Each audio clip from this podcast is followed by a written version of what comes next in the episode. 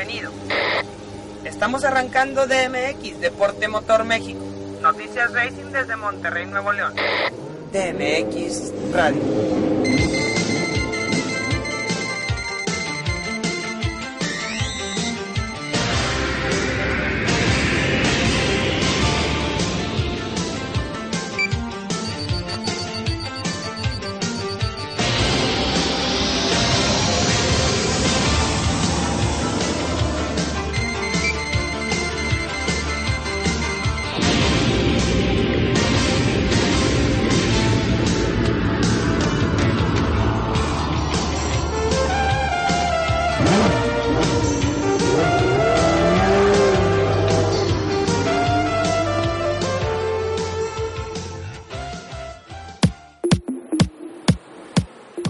Saludo con mucho gusto. Esta es la emisión número 67, programa número 67 de DMX Radio.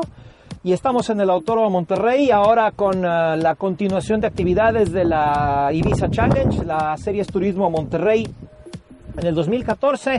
Y pues con la novedad de que terminó la carrera número uno de los Ibizas y empezó a llover hace, hace este escenario hace cosa de tres semanas, prácticamente un mes ya desde en lo que es ya la colocación de este programa para todos ustedes aquí en DMX Radio. Bueno, pues hay muchas cosas y, vamos a aprovechar para ponernos al corriente ahora que la actividad ha bajado un poco en, en este fin de semana pasado.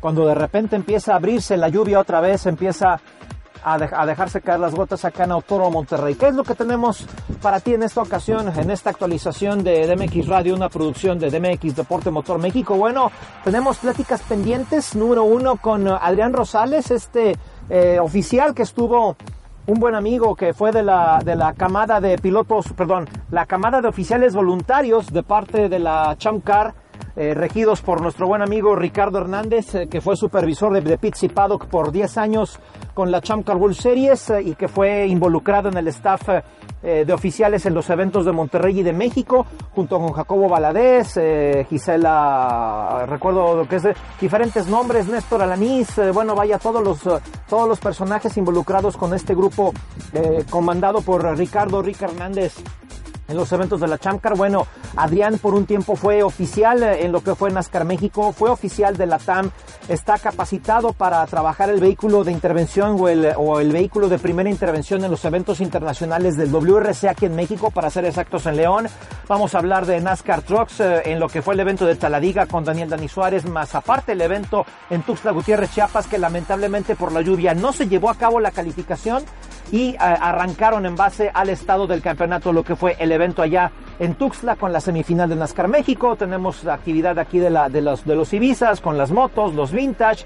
Eh, estaremos también, eh, si, si, el tiempo nos lo permite y por supuesto todo el contenido que tenemos preparado para ti, eh, estaremos, si todo sale bien, en Zacatecas interceptando la carrera panamericana donde están Francisco Ortiz y Héctor Vázquez en el Datsun BRE 1972 participando en la categoría histórica A los interceptamos en Zacatecas y de ahí los agarramos para el evento final en Durango, más las cuestiones internacionales con Patricio Howard y Ricardo González. Así comenzamos esta semana en DMX Radio. Radio.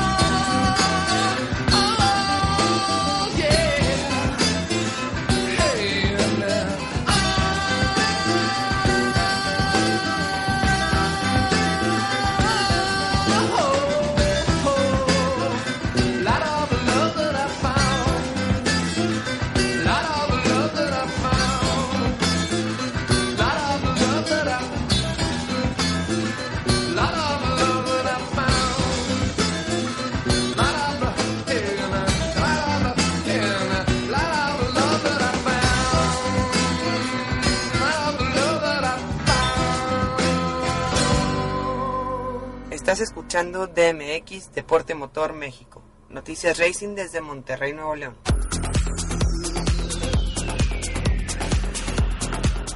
Estamos de vuelta en DMX Radio. ¿Para dónde te trasladas? Este, para la, ah, ok, a la supercamioneta. Bueno, platicando ya lo que habíamos prometido mientras vemos llegando a Pato Zambrano. ¿Cómo estás, Pato? Para DMX Radio, antes de que sea tu entrenamiento de la carrera de celebridades, este, salió ahí toda la cuestión. ¿Cómo va el carro?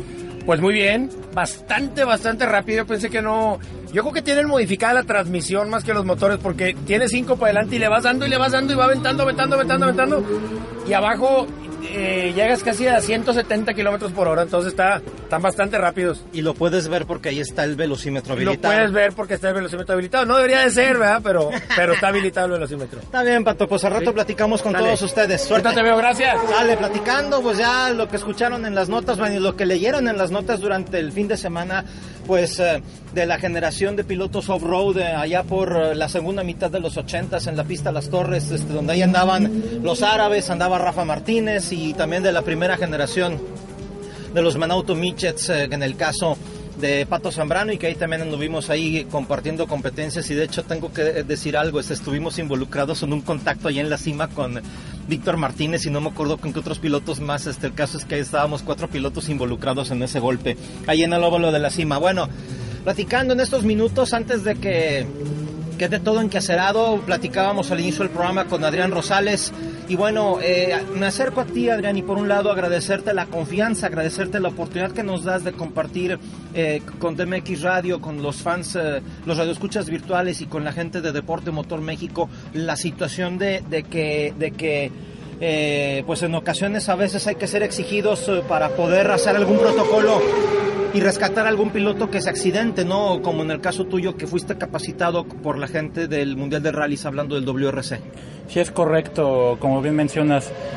En el caso del WRC debes de tener mucha concentración porque correr en un autódromo, estar en un equipo de intervención en un autódromo está más controlado, está obviamente pavimento, señalizadas las curvas, a comparación de correr en tierra, que no sabes si te vas a encontrar un hoyo, una zanja, una vaca, un toro, caballo, tienes que ir muy concentrado. Digo, yo no soy piloto con experiencia, no he corrido nunca en un autódromo, pero la capacitación que me han, la capacitación que me han dado, perdón, me ha servido para llevar a salvo, pues primero a mí, que es lo que me han enseñado, primero a uno cuidar su seguridad y después cuidar la seguridad de los demás, en este caso el doctor que, va conmigo en, en mi móvil y el paramédico que también llevamos equipo para primera intervención, rescatar pilotos en caso de que se requiera. Y aparte llevar aparte de llevar a, a, ellos estoy encargado de que lleven de que lleguen las grúas de que lleguen este, las, las ambulancias pues bien porque al final de cuentas yo soy el que va encabezando el convoy. Recuerdo que en un evento de Supercopa creo que fue en Pachuca no recuerdo este tuviste que rescatar a Nelson Canache Así es, no, corrijo, fue en Querétaro. Okay. Fue en Querétaro donde estuvo involucrado Ricardo Pérez de Lara y Nelson Canache que fue trasladado al hospital. En esos momentos debe de tener mucha cabeza fría porque si te entran los nervios, la desesperación, pues va a ser un estorbo en lugar de ayudar, ¿no? Entonces, este, en base a lo que me, enseñaron en cuanto a extracción de piloto en las prácticas en el WRC, por ahí alguien me decía de otro campeonato, dice, nunca lo vas a poner en práctica esos conocimientos, no te van a servir. Pues oh, sorpresa, me han servido y me han servido mucho, ¿no? Eh, a, ayudé a la doctora encargada de, los servicios médicos a, a, ayudar a la extracción del piloto y todo para que se fuera trasladado a la ambulancia. Digo, como bien este, están enterados, fue trasladado al hospital para observación y todo salió perfectamente bien porque los coches Supercopa SEAT están diseñados exclusivamente de carreras, este, la jaula y todo hizo su función, el coche pues, quedó para la basura, pero al final de cuentas cumplió con su función la jaula y el piloto ahorita está corriendo, sigue corriendo sin ningún sin ningún problema. ¿no? Y que lo único que tienen de, de, de, de este o, o, de cuestión calle, comparando los autos, Adrián, lo único que tienen eh, en comparación con lo de calle, pues es la cuestión estética y hasta eso, también eso está cambiado. Sí, se puede decir que lo que es este la cajuela y el capó del motor de alguien fuera todo tiene alerones, las llantas son diferentes, son llantas slick, no son llantas con dibujo, los frenos, o sea, es un coche 100% de competencia salido de fábrica. Claro, y bueno, estos autos que ya cumplen cuatro años acá en México, ya poco a poco van a ser cambiados por la cuestión eh, ya como chasis tubular y por supuesto no hemos tenido la oportunidad de poder ver si ya hay este tipo de autos este, ahorita acá en Monterrey. Digo, vamos a ser un poco más analíticos y más observadores en este punto, pero es eh, la transición de lo que se va a manejar de 2014 a 2015 necesito preguntarte esto, necesito tocar contigo este tema en donde de todas las cosas que hemos leído en relación al, al lamentabilísimo contacto, el lamentabilísimo accidente de, de Jules Bianchi, no fue no fue este que no fue que, se, se rompieron algunos protocolos por la cuestión de que estaba la situación con el tifón allá en Japón, no pudieron trasladarlo por vía aérea, no pudieron trasladarlo por helicóptero. Y que en otra de las cuestiones que no fue entubado este, para la cuestión ahí eh, de, ayudar un poquito a la respiración del piloto. Sí, es correcto. Mira, nosotros como oficiales, digo, a final de cuentas no somos paramédicos ni somos doctores. Nosotros no determinamos qué tipo de lesión tiene el piloto. Nosotros llegamos a cumplir un protocolo de primero visualizar cómo está el piloto, le preguntamos cómo te llamas, en qué, este, qué día vives, este, tiempo, qué haces, qué estabas haciendo. Ya cuando vemos que empieza a desvariar, a contestar cosas que no se le preguntaron, entonces ya ahí dimensionamos el de que sí puede estar dañado neurológicamente, ¿no? Más no sabemos si efectivamente tiene un daño neurológico. También lo que nos enseñaron en uno de los cursos de Honda y FIA es que a final de cuentas la cabeza, por muy ligero el golpe que sea, rebota dentro del cráneo, entonces físicamente tú no ves la lesión. Igual a lo mejor no trae nada, pero en la cabeza o a lo mejor se le puede reventar un pulmón o estallamiento de vísceras, físicamente no se ve nada, ¿no? Pero entonces nosotros cumplimos con un protocolo de ir, checar el piloto que esté a nuestra consideración que esté bien. Si vemos que de plano dices no está bien, no te está contestando, ahí luego luego disparamos que necesitamos médico, necesitamos este la ambulancia. Y en este caso lo que le llaman, perdóname, el código azul. Correcto. En este caso digo, es mi modo de vista personal porque se han desatado muchas, muchas controversias respecto a si estaban bien puestas las banderas o no. Al final de cuentas, ese es mi punto de vista. Estaban haciendo correctamente su trabajo los oficiales. Estaba la bandera verde de, de ahí, de donde parte la bandera verde, hacia adelante. No es hacia atrás. Digo, la toma que hemos visto, creo que ya la gran mayoría, no sabemos si había banderas amarillas atrás. Había una bandera amarilla y una bandera blanca, que significa que la bandera blanca es que hay un, hay un, hay un auto de intervención, eh, que en este caso era la grúa para sacar el carro de sutil, un puesto antes. Correcto, mira, ahorita ya me ayudaste entonces. Y pues a final de cuentas no se va a saber exactamente qué pasó, no. Yo creo que el que va a dar la respuesta sería el piloto al igual el piloto y, y también ahorita recordando un desafortunado accidente que nos pasó en Pachuca, igual y nunca vamos a saber qué pasó. Bueno, perdón, tenemos que cortar esto. Hay eh, una situación que se presenta con... Eh, ah, no, ok. Bueno, es que vemos eh, que se está, está movimiento con la cuestión del equipo de seguridad y bueno, acá tú estás también involucrado. Bueno, parece que nada más es revisión de la pista. Al parecer así va a ser. Y hacemos silencio por unos segundos, o que no hay problema. Bueno, este, debemos entender que estamos en medio de un protocolo de, competencia y bueno, aprovechando esta pequeña pausa, eh, accedimos a platicar con Adrián cuando parecía que la situación está tranquila, pero si de repente se, dispara una bandera amarilla y hay que hacer un llamado, pues hay que estar al pendiente y acá, bueno, por poco y se hace este ejemplo. Sí, correcto, estamos aquí este, atentos siempre con el radio y un chicharo para que no interfiera un ruido externo y estar atentos a lo que se dice en el radio. Un audífono, este, el otro no, Sí, perdón. Nada que ver. Sí, un audífono para que escuchemos bien y estemos atentos a lo que esté pasando en la frecuencia de control de carrera. Claro, y por supuesto llevas una actualización eh, de, cada determinado tiempo. El, puesto tuyo o tu, o tu función hasta cierto punto se puede comparar este con cuestión paramédico o cuestión médico, claro, sin llegar a tal. Sí, exactamente como te repetía, a final de cuentas, digo, en, ahorita en Supercopa, este, estoy dentro del equipo de intervención, pero en los demás campeonatos que cubrimos, Copa Crea, Campeonato Vintage allá de, de, Ciudad de México, este, motos, este, a final de cuentas, pues somos los primeros que llegamos a, auxiliar al piloto, como te decía, a ver cómo está, cómo se encuentra, eh, decidir, sabes que si necesita un médico, necesita ambulancia, necesita traslado. Digo, a final de cuentas no sabemos sinceramente cómo esté, pero a nuestro juicio, como te repetí hace rato, si consideramos que está mal, pedimos la ambulancia, pedimos el doctor y ya el doctor juzgará si efectivamente necesitaba traslado o simplemente una revisión de rutina para que el piloto esté bien. Y otras cuestiones eh, que, viene, que me vienen a la mente y es oportuno mencionar, bueno, si para algunos ya se les hace conocido el nombre de Adrián, en el caso de Adrián Rosales, bueno, él fue uno de varios integrantes que formaron parte del grupo, los hijos eh, de Rick Hernández o de Ricardo Hernández, nuestro compañero que, que, que, nos ayudó mucho con la cuestión en la época de Momento Racing. Él fue supervisor de Pizzi Paddock por Chamcar, eh, para la gente de Chamcar durante 10 años o los últimos 10 años de la serie eh, y que él era el que estaba haciendo la convocatoria para citarlos o para, para convocar a voluntarios y ser oficiales de Pizzi, super, que le ayudaran, que fueran los ojos de Ricardo si se presentaba alguna anomalía en, la, en, en, los pits que fueran asignados con los distintos pilotos de Chamcar.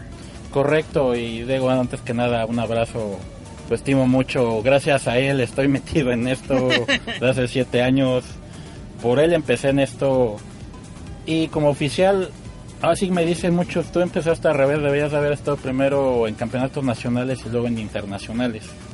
Pero para mi fortuna y pues gracias al apoyo de Ricardo fue al revés y fue convocado directamente por Champ Car.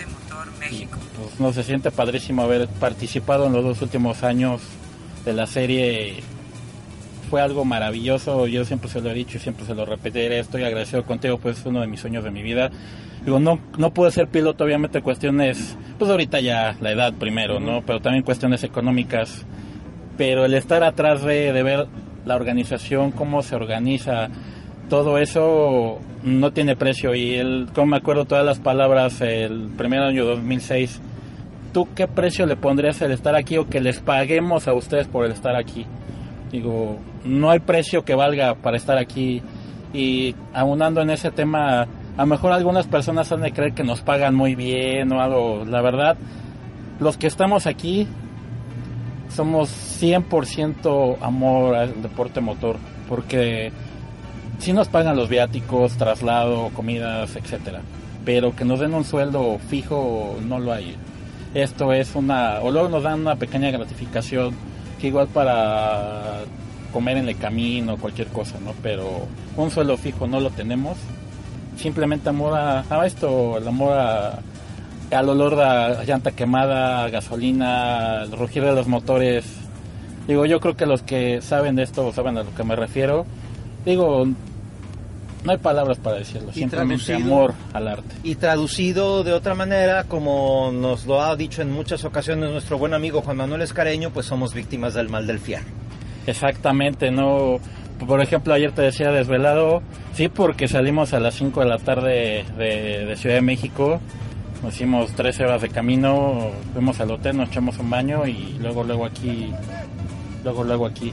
Bueno, me tengo que Hay ir. intervención, ahí estamos. Gracias, Adrián.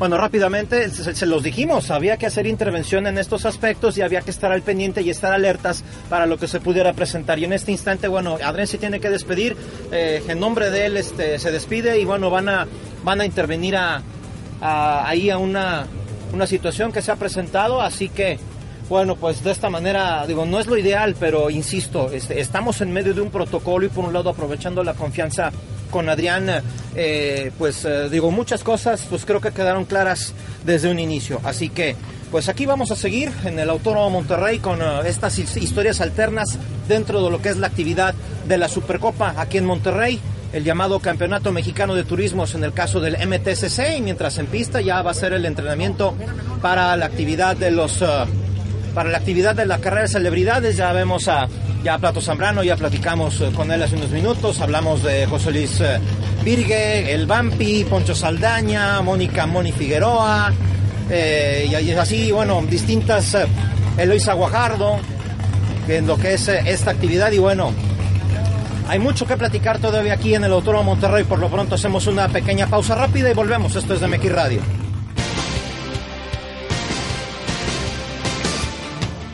DMX Radio. Queremos tu opinión. En Twitter nos encuentras como arroba deportemotor MX.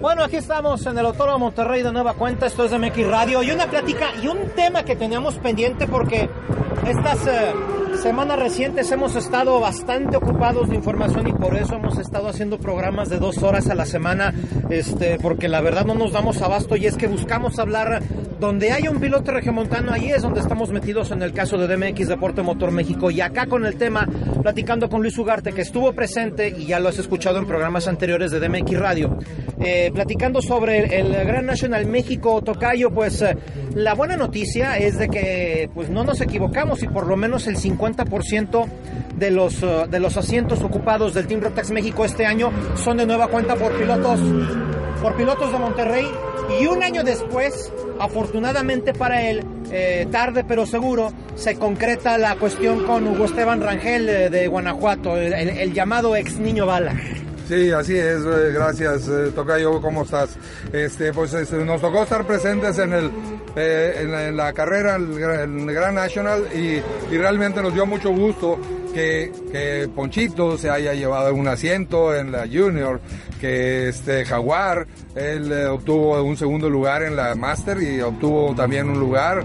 Carlos Medina, son los tres regios que están presentes en el equipo Rotax México. El otro que está corriendo en la, en la regional noreste es eh, eh, Luber, Oscar Luber, que también obtuvo su lugar en la DD2 Senior. Esos son los cuatro que están corriendo en la, en la Rotax noreste y son los eh, cuatro, se supone que pues no es, no es un regio, es un tamaulipeco de, Reynosa, pero eh. se considera regiomontano Oscar Lugar. Exactamente, y otro de los casos eh, también que corre aquí, que afortunadamente aquí tuvimos al, al campeón nacional, mientras ahorita está en proceso la calificación de motos, lo que es la categoría de las motocicletas, las motos de velocidad y lamentablemente hay una situación de bandera roja, esperemos que no haya que no sea una situación de gravedad. Mientras tanto, bueno, eh, acá retomando el punto, bueno, platicando con eh, Javier González Yardelo, que eh, pues aquí es donde estuvo trabajando la mayor parte del año en, el Rotax Noreste, el campeón nacional del año pasado, 2013. Sí, él es el, segundo año que se, repite en el, Mundial y él obtuvo su, su, boleto al Mundial gracias a una carrera que obtuvo un segundo lugar en Las Vegas y por eh, el primer lugar eh, tenía eh, en Europa, consiguió su boleto, entonces el segundo lugar le tocó por herencia a, Javier González. Que fue una situación ocurrida hace un año cuando en micro y en mini gana las dos competencias Emiliano Richards y, em, con la cuestión también de lo de San Pedro Gran Prix, o sea, estoy hilvanando todo esto. Eloy López y Manuel Suleimán habían tomado, habían asegurado ya su asiento en agosto del año pasado con motivo de la carrera callejera. Luego es Emiliano Richards y como consecuencia de que solo, solo le dio en una de las clases en micro, eh, lo, heredó Noel de Jesús León Vázquez, que fue de la, de la primera generación, en el caso del micro en Mini Invitational exitoso de Nueva Orleans el año pasado. Exactamente, eran, eran cuatro pilotos minis eh, que fueron a Nueva Orleans. Y tomando el, el, otro es este ah, Víctor, de Víctor, no me acuerdo el apellido, se me va ahorita los, no, los apellidos, este, que va en senior y eh, Raúl Sánchez. Raúl, eh, Víctor Raúl Sánchez y el otro que él obtuvo el segundo lugar y dejando en tercer lugar a nuestro piloto que atraía muchas ganas de ir también a este mundial, Montemayor, Eugenio Montemayor, se quedó ay, un, hay un, un, pequeño roce de, de toque de carrera contra eh, eh, eh, este Eugenio Montemayor y lo dejó fuera del Mundial a Eugenio. Qué lástima porque hubieran sido el quinto regiomontano en el equipo Rotax México, pero será el próximo año. También dejaron fuera a esta Alexandra, que se quedó también en tercer lugar de, la Junior. Ponchito le, quitó el, lugar y, y, en la prefinal había agarrado el segundo lugar Alexandra. Y, el, eh, y, el, y el domingo lo agarró Ponchito el segundo lugar y dejaron en tercer lugar a, Alexandra. Que en este caso, bueno, en el caso de la poblana ella pudo ascender eh, a lo que fue el equipo del año pasado, el Team Rotex México del año pasado, por, ser parte de, la destacada. mexicano rumbo a la Fórmula 1. Exacto. Ese, como obtuvo su boleto el año pasado Alexandra. Total, este, en la DD2 senior está eh, este Oscar Luber y pues es el equipo Rotax México que va este año a Valencia, España y esperamos, esperamos estar con ellos en, Valencia. Pues la consigna va a estar fuerte para lo que será el evento de, de- este año, hablando de, la final mundial de, de la final mundial de Rotax en Valencia. Regresan a Europa. Y, pero la consigna importante en el caso, bueno, hay dos situaciones muy interesantes eh, las que podemos eh, manejar acá. Eh, hay, debe de haber una mejora en el caso de los Lubert eh, tras lo ocurrido el, año- el año pasado en, en Nueva Orleans. Eh, el Jaguar, hablando de Juan Jaime Hernández, eh, que anduvo más activo en cuestiones de nacionales que aquí en el Rotex Noreste y finalmente, bueno, logró sacar adelante la situación que, que va a ser su segundo, su segundo, Segundo mundial. mundial. Y también eh, la cuestión con Carlos Medina, ¿no? De tratar de igualar o mejorar su resultado, porque él eh, del evento de Nueva Orleans fue el lugar número 14 del mundo. 11. 11, ok. 11, número eh. 11 del mundo, entonces pues ya está cerquita y ya tiene que pensar en los primeros 10. Exacto, él realmente terminó creo que en el lugar 13 y hubo ahí unas protestas y unas descalificaciones y obtuvo el, el- el onceavo lugar. En- y es el, el- el mejor lugar que hemos obtenido en 10 mundiales o 11 mundiales a los que ha asistido eh, un equipo mexicano a, estos, a, a este gran evento. Le llaman Olimpiadas del Cartismo porque se juntan 60 países de los cinco continentes. Realmente es un evento muy importante y muy codiciado por los pilotos. Sí, además, eh, eh, pues es una eh, donde donde hablábamos de 60. Afortunadamente ya regresó la motocicleta, parece que sin problemas y de hecho trae montada la cámara, ¿eh? Todavía trae montada la cámara, entonces va a poder eh, se va a poder ver mientras ya reinician la actividad de la calificación de motos. Pues qué, ¿cómo ves eh, la situación, eh, mi estimado Luis Ugarte, que platica contigo y con nosotros aquí en DMX Radio con este tema que teníamos pendiente del Rotax, eh, con, hablando del Team Rotax México. ¿Qué expectativas ves, eh, sobre todo que, que regresan a, Europa eh, después de un muy exitoso evento en Estados Unidos, hablando del NOLA Motorsports Park? Eh, está complicado por todos los antecedentes que hemos dado. Por supuesto, es, es, es una- un nivel competitivo muy elevado. Realmente estás hablando de que son los campeones de cada país, ¿sí? los que tienen derecho a ir a este, a este evento. O sea, no es de que yo tengo dinero y voy a ir al evento. O sea, tienes que haber ganado en tu país para hacerte acreedor a un boleto para poder ir al, al evento. Llegas al, al evento y te rifan un carro y te entregan un carro nuevo con motor nuevo, con herramienta y llantas nuevas y según como vas pasando de, de- de- de nivel, como quien dice, eh, te van entregando un juego de llantas nuevo, más gasolina. Realmente el costo hoy en día para el piloto que va a un mundial es bastante económico porque no tiene que gastar en el vehículo, no tiene que gastar ahora la Federación Mexicana de Automovilismo Deportivo está subsidiando el boleto de avión y algo del hospedaje para cada piloto que es parte de la de- delegación del equipo Rotax México. Entonces realmente CONADE está apoyando Federación está apoyando entonces a los pilotos ganadores. Realmente esto es un gran premio para ellos. O sea, el, el ir a, a representar a tu país a un evento tan importante es un gran logro y una experiencia inolvidable para cualquiera que tenga esta oportunidad. Sí, y bueno, pues estaremos al pendiente de lo que de lo que vaya desenvolviéndose en estas semanas eh, previo que estamos hablando mediados de noviembre, lo que va a ser la final mundial allá en Valencia, España. Del, del 23 al 29. 23 al 29 es, es el evento en Valencia, España. Y este y yo pienso que el equipo vamos a estar saliendo alrededor del 20. Con mucho gusto te mantengo este, enviándote algo de información desde, desde allá y espero este, estarte notificando todas las novedades y a la hora que estemos llegando y a la hora que haya calificación y cómo, cómo se den la, eh, la situación, te, te estaré enviando algo de información. Empezando por eh, que probablemente a lo mejor dos o tres semanas antes de que sea la partida por parte de los pilotos, al menos para acá, para la gente de Monterrey, manejar la cuestión de, del abanderamiento por parte de la gente de, de la Comisión Nacional de Deporte acá en Monterrey, no el Instituto del Deporte. Creo que va a ser la del abanderamiento en el, en el Distrito Federal.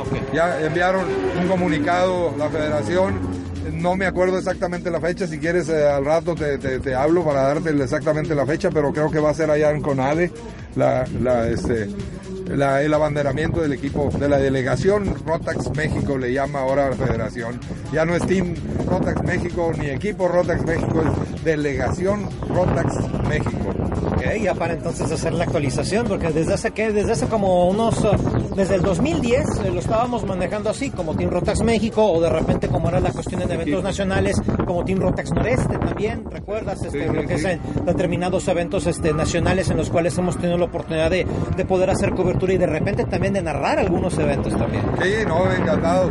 Sí, este, ahora quieren denominarlo como delegación Rotax México. Correcto. Y, y estaremos en contacto, Tocayo, con mucho gusto. Te estaré enviando información desde de antes de salir, el día que salgamos, el día que estemos allá llegando y en- entregando los carros, ¿no? Hay muchas actividades importantes en, en este evento. Por lo pronto, pues salimos de, de- un par de semanas a, a Austin, a la Fórmula 1. Perdónenme que les, les, les presuma, pero soy parte de, de los fotógrafos que vamos a estar colaborando con la revista Fast Mag, con Carlos Jalife, y vamos a estar en, en Austin en eh, la Fórmula 1 a- a- con acreditación de prensa, que es para mí un gran un premio para mí que, que me contemplen como fotógrafo de Fra- Fast Mag. Claro, y bueno, lo que ha sido al paso de los años, como has estado destacando con tu trabajo fotográfico, digo, este, es una, a lo mejor es algo malo que voy a decir, pero, pero la óptica que te hemos aprendido y la óptica que tú has sacado a lo largo de los años respecto a material fotográfico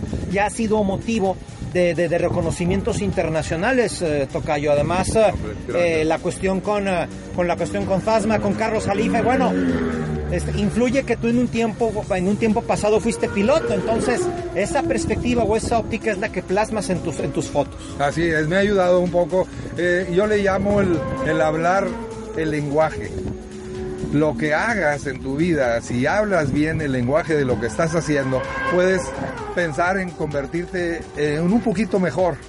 No es, eh, no es definitivo, pero de cualquier manera te ayuda. Eh, lo que, lo- el deporte que retrates o el deporte que practiques, necesitas aprender a hablar ese lenguaje. La fotografía es un lenguaje que tienes que saber hablar y cuando la dominas tienes la posibilidad de convertirte en un poquito para romper las reglas. O sea, hay reglas ya establecidas y cuando ya las conoces puedes pensar en empezar a romper las reglas y es cuando te empieza a divertir mejor. Eso es muy cierto. Eso es muy cierto. No, hombre, con gusto, Tocayo. Eh, seguimos en contacto y gracias por la entrevista y a tus órdenes. Gracias, Tocayo. Estamos al tanto. Luis Ugarte. A tus órdenes y buenas tardes. Aquí seguimos, bueno, mientras tanto en el autódromo ya terminó la calificación de las eh, motos, las motos de velocidad y está empezando a lloviznar otra vez aquí en el autódromo. Según, bueno, hay eventos pendientes como ya lo has leído en las diferentes notas respecto al 21 de septiembre, eh, que pues lamentablemente se tuvo que suspender por lluvia. Hubo algo que ya se logró compensar el fin de semana pasado, el antepasado más bien con la cuestión de, de la visita de la Supercopa y ahora bueno pues estaremos al pendiente de lo que ocurra. Estas son varias pláticas, varias cosas que tenemos acá todavía pendientes en DMX Radio, así que vamos al corte musical este y a ver qué se te pega de allá Austin, este alguna de perdido alguna calcomanía, no sé. Una, una foto con Vettel ahora en la despedida de Red Bull y, y un brindis con Red Bull con Vettel. Ah, oye, y ese y es el último es el último evento de local entre comillas para Checo y para Esteban, ahora que lo que, que- que te Sí. tengo ahorita y que me puedo acordar rápido. Sí, sí, este, yo pienso que, sí- que sí, porque ya el, el próximo año no sabemos cómo vayan a, a- a- a quedar los lugares y, y, este, en qué, en qué equipos. Está todo, no, no se sabe, eh, Fernando Alonso, no, no sabemos en qué equipo va, va- va- va a quedar, porque se sale de Ferrari. Y este. traen una auténtica rebatinga de asientos, ahí la andan haciendo mucho de emoción. Eh, eh, Vettel eh, este, va, va a, a Ferrari, pero eh, También dicen que Hamilton va a Ferrari. Que a lo mejor McLaren se queda con Vettel y Alonso. No, hombre, son No. un montón de cosas. eh, hasta que no tengan el contrato firmado, entonces lo damos por hecho, mientras no. Esperamos eh, que los dos mexicanos continúen eh, arriba de Fórmula 1, ¿no? Esperamos eh, en esto y este, eh, seguimos, seguimos platicando, por supuesto. Te voy a decir algo, este, y lo platicamos de alguien que sabe y que tiene este, también tiempo en, estos, en esta cuestión del deporte motor. En el caso de Marco Tolama, al que le mandamos un cordial saludo, dice: el asiento para el próximo año, ya por el hecho de estar eh, un- de hacer un evento en casa, un evento local, les va a costar más del doble para poder tener el asiento. Entonces, digo, no necesariamente tiene que haber pilotos mexicanos. Nos encantaría y nos encantaría muchísimo más que Esteban esté el próximo año, pero, pero pues ahora sí que tenemos que estar sobre la marcha. Supuestamente finales de mes hay noticias con Esteban y hay una situación eh, interesante que estaremos manejando, pero ahora sí que hasta no tenerla concretada no la vamos a soltar. Esperamos mejores noticias de ambos pilotos mexicanos que puedan eh, tener su, su lugar para el próximo año, ya que viene Fórmula 1 a México y, esperamos ver a dos pilotos mexicanos arriba eh, y corriendo en eh, Hermano Rodríguez. Va a ser una, experiencia y un gran evento. Yo te digo algo, este, como aficionado, yo no voy a ir a México el próximo año porque es el primer evento al que todo mundo va a querer ir, sea fan de las carreras o no, por andar ahí en la bola, por andar en el evento. Yo me voy a esperar hasta el 2016 ya que están las cosas un poco más calmadas. Y dices, bueno, entonces ¿a dónde vas? Voy a Austin.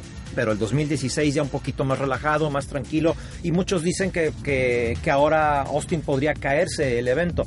El que tiene la infraestructura económica va a los dos eventos o va en, el que se sienta más cómodo. Yo pienso que va a tener éxito ambos, ambos eventos. Yo pienso ir a ambos eventos, a Austin y a México. No, yo no me puedo perder e-, ese evento. Yo estuve en, el 89, en el 90, en el 91 en México. Hemos visto fotos tuyas. Eh, y por supuesto que estaré presente si Dios nos presta vida. Ahí estaremos en, en Austin y en en este en México, dice el hermano Rodríguez eh, con las nuevas modificaciones que le van a hacer. Oye, a ver si hacen un puente ahí de, la estación del metro, ya ves que ahí está en, la, este de inmediato ahí, creo que es puerta 5 lo que es la entrada. Este, a ver si hacen una una un puente directo. Un puente directo exacto de ahí de a, la entrada al autódromo, a los bits desde la estación del metro. No lo dudes. Va a haber mucha gente que se va a mover en metro, por supuesto, y es un buen medio de transporte en el Distrito Federal, por supuesto. Sí, por 5 pesos cruzas toda la ciudad. En dos horas, pero la cruzas. No, fíjate, no, no es tanto, ¿eh? No, más eh, una hora. Mira, lo que fue el año pasado que hubo la oportunidad de platicar eh, lo que fue el Gran National México, del aeropuerto a las instalaciones de la Federación Mexicana de Turismo Deportivo, hicimos una hora. Órale, ¿y qué, a cuántos kilómetros hay distancia? No, pues este, échale, este, estamos hablando como de unos 40, eh, 50 kilómetros más o menos. Sí, es un buen medio de transporte, por supuesto. Lástima que no, no sea de aquí la misma calidad del metro de aquí. No, eh, Ecovilla no está nada mal. Es, buen medio de transporte también. Ecovilla no sí lo ha usado. Pero me tocó subirme a la Ecovilla y está de muy buen nivel. Bueno, ya, ya, ya estamos metiéndonos en otras cosas. No, hombre, no paramos acá con esto. Tocayo, buena suerte en Austin. Y gracias, y estamos, seguimos en contacto y te envío algo de fotos de, de Austin, por supuesto, también. Aquí seguimos, esto es de MX Radio, regresamos.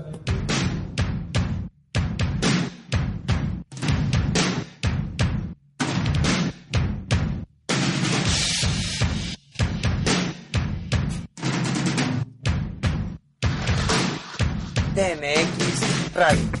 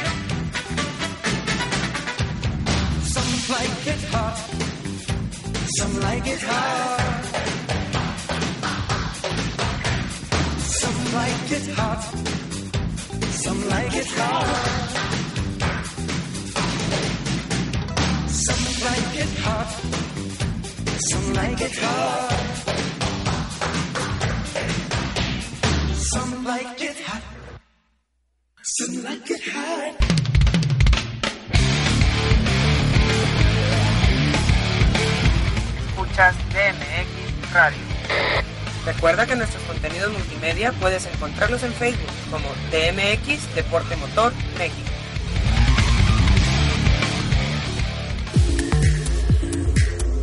De vuelta en DMX Radio, ya en nuestro centro de operaciones desde DMX Deporte Motor México. Y hay una, bueno, eh, lo que fue la plática con Adrián, que pues lamentablemente tuvimos que interrumpirla o cortarla de una forma, digo, no fue nada agradable, pero mm, tenemos que hacer conciencia de que estábamos en medio de un protocolo de carrera, no había un espacio y por un lado agradeciendo de nueva cuenta la, la oportunidad que nos da eh, Adrián para poder conocer este tipo de detalles. Recuerda, él es el, eh, uno de las, una de las personas involucradas cuando van los eventos del Mundial de Rallys a León, Guanajuato. Él es eh, uno de los que están a, cargo del BPI o el vehículo de primera intervención cuando se presenta una situación de, de un accidente, un contacto en, en, en alguno de los tramos de los cuales, bueno, ya sabes, allá en Guanajuato se lleva a cabo la etapa en México del Mundial de Rallys, hablando de WRC y que también, bueno, con motivo de que trabaja con la gente de, de seguridad de, de, Supercopa, pues aprovechando, aprovechando el momento. Y sí, ya nos dijo Adrián, este, oye, a lo mejor quedaron cosas pendientes y le digo sí, este, digo, esto ya fue off the record, ya que se resolvió la contingencia. Eh, hay una segunda parte programada y esperemos en próximos programas en, en DMX Radio poder retomar la plática con, con Adrián Rosales, por un lado ya fuera de protocolos de carrera, eh, pero que bueno, ese es, es, también parte del ambiente que se vive dentro de un evento y sobre todo tal que fueron 10 competencias hace dos fines de semana con motivo de la Supercopa. Y dicho sea de paso, este fin de semana que viene a nivel nacional, en lo que son los eventos nacionales, eh, si lo vimos bien en la página de la Supercopa, este fin de semana cierran en Amozoc Puebla eh, lo que va a ser el campeonato, en donde pues ya sabes, o es Michelle Jordain Lascurain, o es eh, Nelson Canache que se convertiría en el primer campeón extranjero de la categoría y pues lamentablemente no ha sido un buen año para T44 César Tiberio Jiménez. Y hablando de esto, en cuestiones locales, nada más porque estuvimos presentes en el Ibiza Challenge en su semifinal, porque de lo contrario no lo hubiéramos creído. Ahí te va. Terminando la carrera 1 de los Ibizas, ya estaban por entrar a la pista de Autódromo Monterrey las motos de velocidad. Cuando empieza a llover, suspende, se suspende por segundo evento consecutivo gracias a, a esto que estuvo como 40 minutos, te hablo de la lluvia eh, y fue de forma intensa. El problema es el secado de la pista en específico, la recta de cuarto de milla, que tardaría como unas dos horas eh, y pues nos han dicho en tener la pista preparada, eh, más o menos el tiempo que se llevan de dos horas, metiendo los autos de calle para sacar el agua de la pista, sacar el agua del circuito y en donde lamentablemente se presenta más complicación es en la recta, como ya sabes, este pues se lleva a cabo el cuarto de milla, está con chicle y si le pones eh, la cuestión del chicle para que las llantas con el calor tengan mejor agarre sobre los 402 metros, si le pones agua, en lugar de tener agarre se convierte en una auténtica pista de patinaje y eso es un problema serio para que atenta contra la seguridad de los pilotos. Así que, eh, pues a consecuencia de la lluvia, por segundo evento consecutivo, te lo decimos, eh, se dice que el 15 de noviembre se hacen las carreras pendientes eh, de Vintage, de motos y de los Fórmula 1800, así como la segunda del Ibiza Challenge. Y el 16 de noviembre será la etapa final eh, que se estará definiendo pues los campeonatos de todas estas eh, categorías en donde pues ya en una en, una de las clases ya lo platicábamos en notas pasadas o lo, publicábamos en otras pasadas en nuestro blog en Facebook Noé Flores ya es uno de los primeros campeones en lo que corresponde a, a la actividad de las motos bueno Dando una crónica express de la carrera 1 de la Ibiza, eh, las opciones de campeonato para Rosendo Ruiz García se disminuyen casi al mínimo. Ya alineado el coche, fíjate bien, es- escucha con esto, esto con atención. Alinean el coche 98 el Ibiza de Rosendo Ruiz García, el popular Chendí. Se percatan ya alineados que no le habían cargado de combustible y al momento de salir a la vuelta de reconocimiento, eh, Rosendo tiene que entrar a pits para ser abastecido y arrancar desde el carril de salida, desde la salida de pits en el último puesto. Para la mitad de carrera ya estaba en segundo lugar. Entre tanto, Ramiro Garza desde la primera vuelta construyó una ventaja que le dio resultado y gana por uh, un tercio de recta más o menos a la competencia 1 a 15 vueltas sobre eh, Rosendo Chendín Ruiz que queda segundo, ya te lo dijimos. En tercero es Javier González Jiménez, este campeón inaugural del Camaro Mustang Challenge y que también está haciéndose o adaptándose de una forma muy interesante a manejar autos con tracción delantera eh, como ahora está sucediendo con estas nuevas categorías eh, digamos de desarrollo hablando de, autos stock o de autos que de alguna manera eh, pueden representar un- una opción menos costosa para poder empezar en las carreras de autos. Bueno así los primeros tres de la Ibiza A eh, Ramiro Garza, Rosendo Ruiz García y Javier González Jiménez, mientras Alejandro Elizondo es primer lugar de la Ibiza B. Y con esto de alguna manera pues el, el hermano de Chendín, hablando de Alejandro Ruiz García, pues ya se da el lujo de dejar de competir al menos por este por este evento en el que pues ya no hay nada ni nadie que le quite el campeonato de la Ibiza B y que la verdad ha resultado toda una sorpresa Alejandro Ruiz García ahora junto con su hermano en el caso de Rosendo como pilotos sprint porque tienen muchísima experiencia en eventos de resistencia nacionales eh, junto con su señor padre Rosendo Ruiz, mejor conocido como el Diablo, y esperemos verlo este fin de semana en la Fórmula Pro B. eh, el sábado 25 de noviembre, bueno, con la penúltima fecha de la temporada y esperemos verlos a todos juntos de nueva cuenta y pues eh, vamos a buscar a, Rosendo papá para que nos platique pues de veras esta situación insólita este por la cual eh, pues prácticamente ha tirado por la borda las esperanzas de Chendín para la cuestión del campeonato en, en la situación de la Ibiza A. TMX Radio. Pasando a cosas internacionales, el regiomontano Ricardo González cerró su participación en el 2014 dentro de la Le Mans Europea de Resistencia o European Le Mans Series, la LMS, con su evento final en las cuatro horas de Estoril en el circuito que ha recibido en décadas pasadas a la Fórmula 1 y a la MotoGP. Sin embargo, no pudo cerrar en pista su temporada con el Art Grand Prix, eh, un contacto en la curva 1 con Karim Aljani empezando la carrera de cuatro horas eh, obliga a entrar a trabajar tiempo extra por parte del staff asignado a este auto, el McLaren MP412, con el número 99, donde Aljani hace equipo con el británico Alex Rundle, el hijo de Martin Rundle, que ahora narra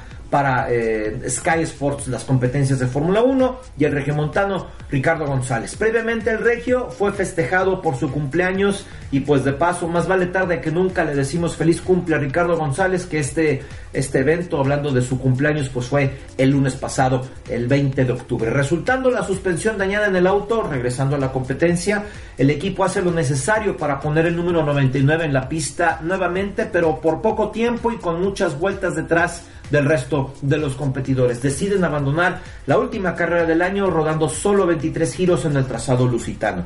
El BMW Sport Trophy de Leinders, eh, Paltala y Hassid había calificado en primero de la clase GTC, donde está registrado el McLaren número 99 de González Algiani y Brundle, siendo ubicado en el tercero detrás del Ferrari 458 Italia de Lorsen, Mack y Magnussen del Fórmula Racing. Mientras en la clase estelar, el Cytec Nissan Z11 del J Sport, manejado por Dolan, Tignell y Albuquerque, ganaba la pole position. En plan de carrera, Leinders, Paltala y Hasid se lleva la victoria en el BMW 87 en la clase GTC. Dos Ferrari 458 toman segundo y tercer puesto. En ese orden ingresan al podium Lorsen, Mack y Magnussen para el Fórmula Racing para dejar el tercer escalón del podio a Beretta, Markosov y Ladigin en el número 73 que es el primer auto del SMP Racing.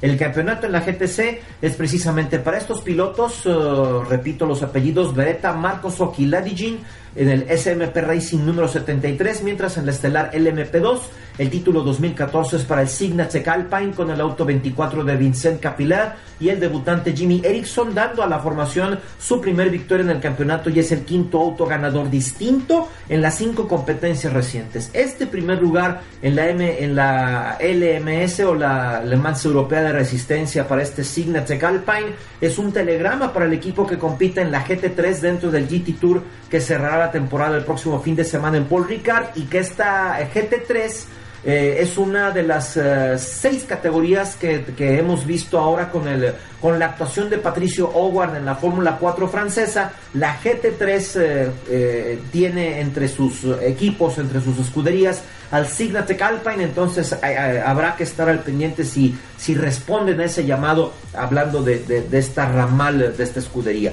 En el quinto puesto general, regresando al campeonato, encontramos el McLaren MP4 12C del Arte Grand Prix o ART Grand Prix con Karim Aljani, Alex Brundle y el regimontano Ricardo González, que desde ahora pues está trabajando para asegurar su regreso al Mundial de Resistencia de FIA WEC, que debió haber sido el fin de semana pasado en China con el evento de 6 horas y que era el ESC Racing, el equipo de Scott Sharp que buscaba con, con un chasis eh, propulsado con motor Honda hacer su debut en este evento de las 6 horas eh, en la clase LMP2, pero por alguna extraña razón ya no vimos publicaciones, no los vimos en los resultados del evento de 6 horas en, en China, en Shanghai, ni vimos nada publicado en relación a Ricardo González, así que no sabemos qué fue lo que pasó, pero en teoría el fin de semana antepasado eh, el ganador de la LMP2 en la Le Mans, eh, en las 24 horas de Le Mans el año pasado y campeón de la MP2 el año pasado en el, en el Mundial de Resistencia de FIA WEC,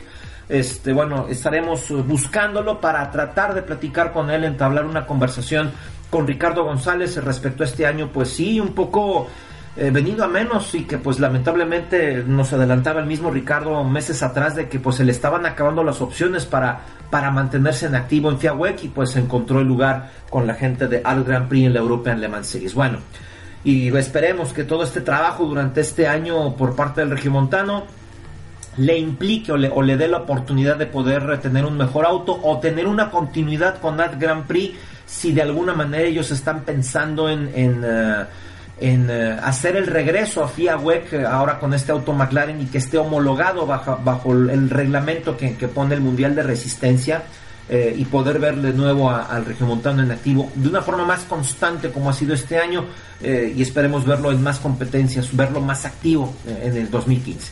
Bueno, vamos a corte musical eh, para buscar con quién nos enlazamos primero. Ahora sí que con, con el que pegue primero hacemos el enlace, si con Daniel Dani Suárez o, o con Patricio Howard para tratar sus actuaciones de este fin de semana pasado. Bueno, Daniel Dani Suárez otra vez en doble jornada en Taladiga haciendo su debut en la NASCAR Trucks y eh, luego el evento, la semifinal de la NASCAR México en Tuxtla Gutiérrez, Chiapas, que de veras dolorosísima situación la de Dani en Tuxtla, pero estaremos platicando al respecto. Y, también doble jornada con Patricio Howard, después de, conseguir su primer podium en la Fórmula 4 francesa en esta etapa semifinal en Jerez, este, pero ahora bajo el programa de la final de la World Series Renault.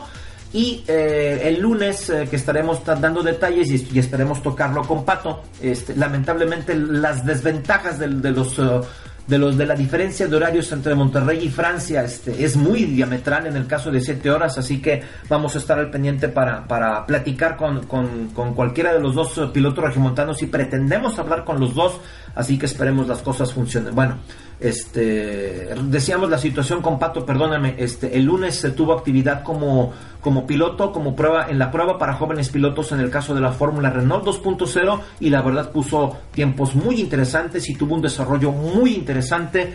eh, hablando de ahora, el ahora piloto de MX, eh, al cual le agradecemos a Pato pues haber portado los logotipos de DMX Deporte Motor México en sus dos autos este fin de semana pasado. Ahora sí, corta musical y regresamos. Esto es DMX Radio.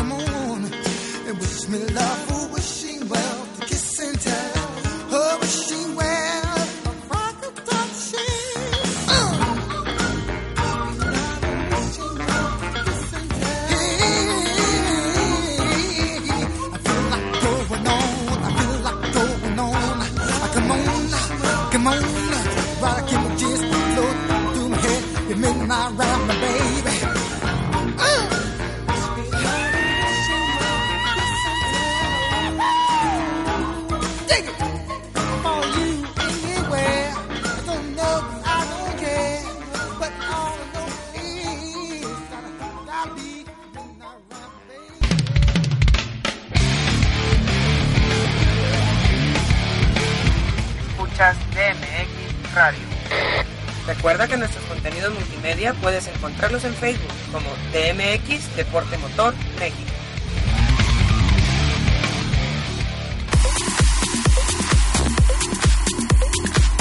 Bueno, encontramos a Dani Suárez aquí en DMX Radio y en Charlotte. Él se encuentra en Carolina del Norte, en los Estados Unidos. Dani, ¿cómo estás? Y pues eh, teniendo la oportunidad de platicar contigo tras esta nueva doble jornada que haces en Estados Unidos con NASCAR Trucks y luego la situación en, en Tuxtla Gutiérrez de vuelta en la semifinal de NASCAR México. Pero pues vamos en orden cronológico, ¿te parece? Así es, sí, Polito. Este, la verdad es que eh, contento, primero que nada muy contento, muy agradecido con mucha gente que hace esto posible, esto de estar haciendo eh, carreras en diferentes países en un fin de semana, la verdad es que es algo muy complicado, es algo difícil, pero es algo, es algo muy, muy padre que, que, que nosotros lo podemos hacer gracias a todo el apoyo de mucha gente y, gracias a todo este proyecto. Y pues bueno, como, como ustedes ya saben, abrimos, abrimos el fin de semana en Taladega, en las camionetas, en nuestro debut de las camionetas. Eh, la verdad es que veníamos, veníamos muy bien. Eh, como quien dice, ya merito, veníamos, veníamos yo creo que en una muy buena posición para poder cerrar fuerte, veníamos rodando séptimo, faltando, faltando 10 vueltas, este, en el último arranque, faltando 5 vueltas, nos empezamos a quedar sin gasolina, tuvimos que entrar y este, tuvimos que entrar a cargar gasolina, nos salvó una bandera amarilla y, al último se pudo remontar hasta, la hasta posición. No estuvo mal, pero definitivamente nos quedamos con un sabor de boca que, podíamos haber mucho más.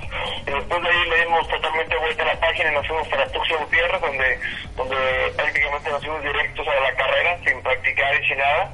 Este, iba a ser una carrera, no sabemos que complicada. Pero te voy a ser muy sincero, al principio de la carrera me, eh, estaba muy sorprendido porque el carro estaba muy bien puesto. Este, empezamos a liberar vueltas, estuvimos al frente. Nunca, nunca, nunca dejamos el top 4, el top 5. Este, después una, una falla mecánica nos, nos dejó fuera, pero, pero así son las carreras. Este, hay que darle vuelta a la hoja y ahora pensar en Puebla, que es nuestro, nuestro siguiente compromiso. Claro, eh, regresando a Taladiga, la primera ocasión en un eh, serial NASCAR o en un evento bajo protocolos de NASCAR en Estados Unidos, que hay dos mexicanos desde hace muchos años, eh, digo, sin contar los eventos que ha realizado NASCAR en el caso de NASCAR Bush, que ahora se conoce como Nationwide, eh, en el caso de Germán Quiroga y contigo. Es- queda fuera de combate Germán Quiroga en la vuelta 10, si estoy en lo correcto, ahí se lo llevaron en un contacto múltiple. eh, y déjame eh, plantearte esto. ¿Qué tanta diferencia? ¿Es el mismo chasis? Lo único que cambia es eh, la cuestión, eh, ahora sí que el cascarón o el forro en el caso de la fibra de la camioneta a todo lo que has manejado o cada quien lleva sus respectivas medidas, diseño, diseño del esqueleto, eh, cuestiones particulares entre el NASCAR Bush y el Nation, el perdón, el NASCAR Trucks y el Nationwide que has estado teniendo oportunidad de manejar. Bueno, la verdad es que sí, sí es diferente. Este, el chasis es muy parecido, pero sí es diferente. Este, la aerodinámica, yo me atrevo a decir que, digo, no tengo toda la experiencia para decirte exactamente cuáles cuáles son todas las diferencias entre la camioneta y el carro, pero, pero me atrevo a decir que la aerodinámica es una de las diferencias más grandes, este, la aerodinámica entre la camioneta y el carro. La potencia también hay una pequeña diferencia, este, hay, hay pequeños detalles, pero realmente realmente este, se tiene una sensación de lo que se está manejando si no fuera por esa, esa gran diferencia en, aer- en aerodinámica. Y principalmente en la parte de atrás, ¿no? Que con el, con el auto en condiciones normales, bueno, manejas ahí la cuestión, eh, tienes eh, dos, eh, dos alerones, uno en la parte de arriba hasta cierto punto y otro en lo que es en la cola del, del auto. Y ahora acá con las camionetas, pues eh, no es lo mismo, eh, digamos que hay un poco más de, se arma un poco más de vacío cuando vas detrás de otra camioneta, ¿no? No es lo mismo cortarte el aire cuando estás, cuando estás atrás de un auto a cuando estás atrás de una camioneta. No, podemos decir realmente que es la parte de atrás o que es la parte del medio, que es la parte de frente.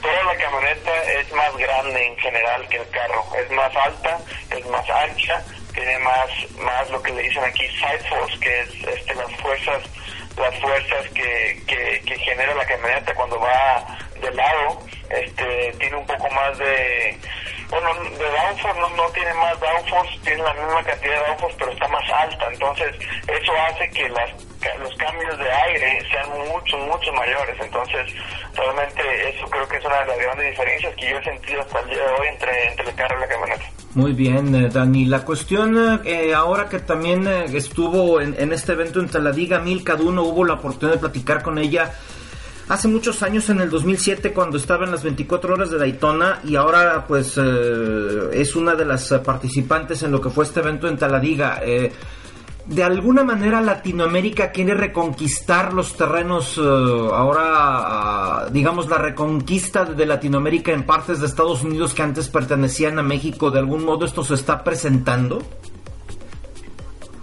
realmente no es que nos, no, no es que nos estemos poniendo de acuerdo para poder regresar todos juntos. Realmente creo que cada quien está haciendo su trabajo. Creo que, que América está haciendo su trabajo, este, Germán está haciendo su trabajo, yo estoy haciendo mi trabajo. Cada quien con sus metas, cada quien con sus proyectos. Y pues bueno, al final del día creo que la meta es llegar a la máxima categoría o tratar de llegar lo más cerca posible. Entonces, para poder llegar a esa meta tenemos que ir, ir escalón por escalón. Entonces, todos vamos en el caminito. Entonces, creo que nos estamos topando eso es algo bueno, estamos haciendo ruido.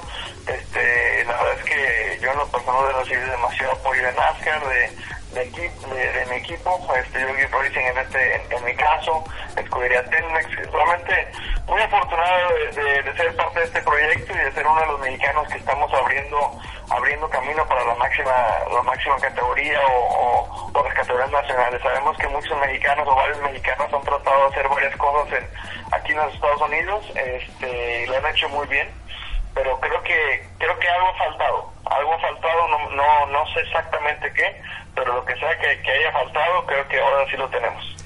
Para el campeonato, ahora pasando a la cuestión en México, Dani, eh, para el evento de Amozoc próximo 9 de noviembre, matemáticamente estás eh, a menos de 30 puntos del campeonato. Eh, las cosas, dices que, que por tercer año lo que te hemos leído en, en- en tu blog en Facebook, bueno, este, ahí queda la cita respecto a que por tercer año consecutivo eh, puedes perder el campeonato. Ahora la situación puede ser muy diferente, ¿no? Digo, es una cuestión matemática, pero aún no estás fuera de combate, Dania, como hemos estado haciendo las cuentas desde aquí. No, claro que no, realmente, realmente no estamos fuera de combate, fue lo que nos pasó en Tuxtla Gutiérrez, realmente es algo que, es algo que duele mucho, es algo que, que, que definitivamente no ayuda, pero seguimos en la pelea, nosotros tenemos que salir a hacer nuestro trabajo, este, exactamente eh, lo mismo pasó el año pasado, en el 2013, nosotros llegamos un poco apretados a la final, llegamos nosotros a la final, hicimos la pole position y ganamos la carrera y por cosas externas a nosotros no se pudo ganar el campeonato. Entonces, nosotros hicimos nuestro trabajo y ya dejamos que el destino decidiera lo demás. Esta, este 2014 nos ponemos en la misma situación, tenemos que llegar a Puebla nosotros a hacer nuestro trabajo, a hacer la pole position, a ganar la carrera y el destino dirá exactamente dónde nos tenemos que poner. Claro, eh, con lo que va a ser este próximo 9 de noviembre en Amozoc, Puebla, y pues la llamamos la última carrera en el caso tuyo en, en México, Dani, por- porque pues, como ya sabemos y como nos has platicado en estos meses recientes, pues bueno, te estás preparando para ir eh, full time o, de tiempo completo con NASCAR Nationwide. ¿Qué es lo que sigue en Estados Unidos? ¿Está un poquito parado el asunto o, qué carrera se está preparando es para, para tu preparación, eh, valga, la valga la repetición, este, lo que es eh, para tu ascenso a Nationwide? La verdad es que la verdad es que sí está un poquito un poquito en preparación todo. Este creo que eh, todo lo que teníamos bajo bajo contrato y, y- la mesa ya ya pasó, que eran las carreras que ya hicimos. Este, todo salió muy bien, gracias a Dios. Este, ya estamos preparándonos y pensando para el 2015. Obviamente tenemos varias actividades como eventos, entrenamientos, simulador y cosas así, pero nada, nada, nada oficial de alguna carrera. Entonces, prácticamente este, la mira ya es para el 2015. Correcto, pues entonces eh, a enfocarse en, en todo lo que acabas de mencionar y pues estar eh, listos para lo que será esta la despedida de Dani Suárez en México, bueno en el caso de Puebla la última carrera en nuestro país eh, tras esta trayectoria exitosa lo que ha sido en NASCAR México antes pues trabajando por supuesto en la estelar con los con los eh, con, con los con los mini stock como se le llamaban en ese entonces o los eh, SRT4 también eh, como se llamaban eh, y también pues años pasados con la cuestión con los votos con los bochos con los karts eh, formando parte de una final mundial también en el caso de la, del Rotax Mac Challenge y pues Dani estamos al pendiente tuyo y pues si todo sale bien pues platicamos después del evento en Amozoc Así será, mi Luis Hipólito. Muchas gracias, como siempre, por, por, por la entrevista. Eh, espero platicar con tu- contigo después de, de, nuestra última carrera de 2014 en Puebla. Eh, espero y platicar de, de una victoria. Este, ya llevamos varias este año, gracias a Dios, en México. Llevamos 5 de 14. Espero sumar mi sexta y, retirarme con, con una victoria de- del, del Campeonato Mexicano, que la verdad es que me ha enseñado mucho. Eh, estoy muy agradecido con mucha gente. Este, pero creo que creo que es tiempo de, de darle vuelta a la hoja y, y seguir nuestra siguiente etapa en nuestra carrera. me voy a atrever gracias. Te mando un fuerte abrazo. Sí, me voy a atrever a decir algo y con esto este, termino esta plática. es casi seguro que un regiomontano va a quedar campeón. Bueno, la, la verdad es que no podemos decir que sí o que no.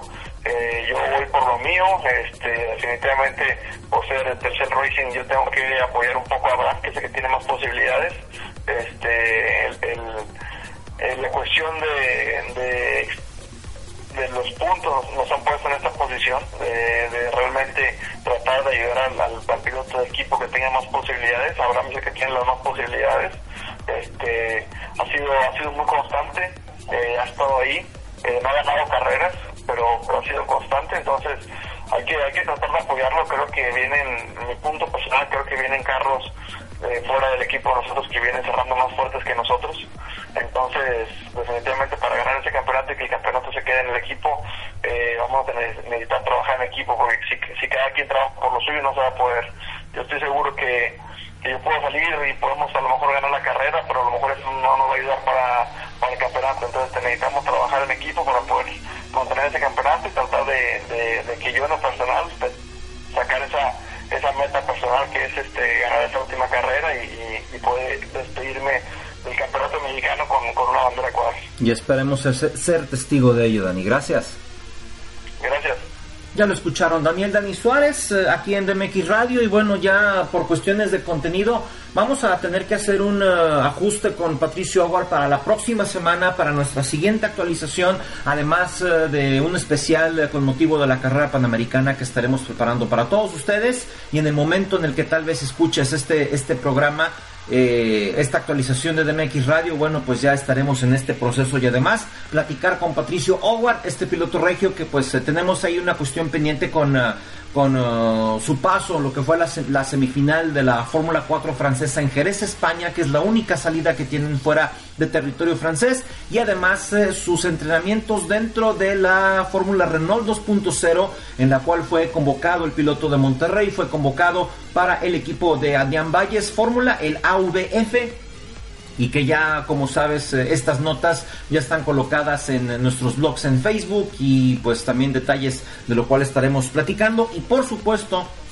la final en el circuito de Paul Ricard eh, en Le Castellet, Francia, donde va a terminar la temporada del GT Tour, incluidas eh, todas las categorías que conforman este concepto, hablando de los de autos GT, hablando de los superturismo cortesía Midget, la categoría Midget y lo que es eh, el campeonato francés de Fórmula 4 donde compite el regiomontano Patricio Aguar. Así que así la situación. Bueno, vamos a tener que hacer un cambio. Eh, vamos a transmitir a continuación, después de este corte rápido, vamos a transmitir la rueda de prensa en la cual Sergio Pérez, este piloto de Fórmula 1 de Guadalajara, Jalisco, hace en Monterrey, Nuevo León, en las instalaciones eh, de una, lo que es el aeropuerto del norte eh, para esta compañía con la cual acaba de hacer eh, sinergia comercial en el caso de Rayeta Aeroservicios y no te doy más detalles. Vamos rápido a un corte rápido, haga la repetición y estaremos escuchando la rueda de prensa completa de Sergio Pérez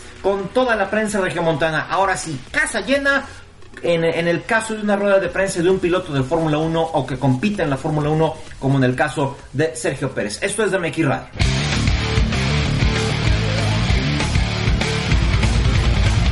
Estás escuchando DMX Deporte Motor México. Noticias Racing desde Monterrey, Nuevo León.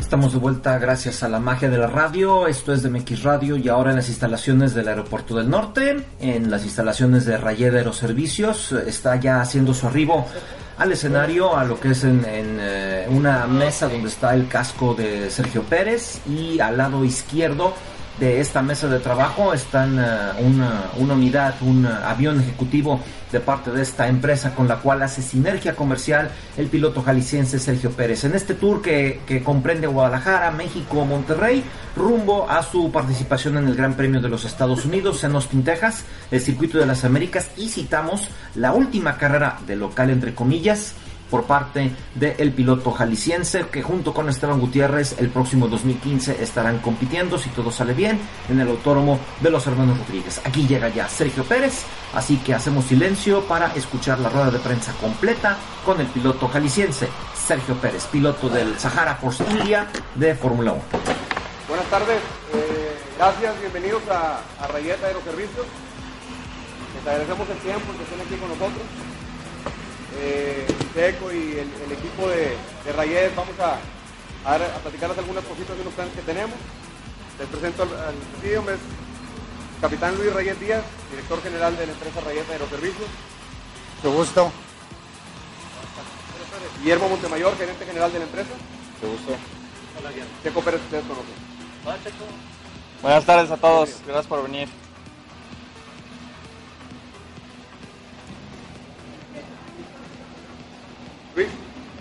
Quieres platicar un poquito de- del proyecto, por qué estamos con, con Checo, cuáles son los planes que tenemos. Bueno, inicialmente la alianza de Rayeros Servicios con, con Checo Pérez, en primer lugar, pues es el, la pasión, la afición por la, el deporte motor de Fórmula 1. En segundo lugar, creemos que Checo es un gran mexicano, un futuro campeón de Fórmula 1 y sobre todo una alianza muy estratégica donde podemos llevar a Checo por todo el mundo en aviones privados para que pueda optimizar su tiempo, pueda, pueda optimizar sus, en sus ratos libres, sus descansos y en todos sus vuelos poder él seguir conversando con su equipo, planear su próxima carrera, hacer su estrategia de la siguiente carrera.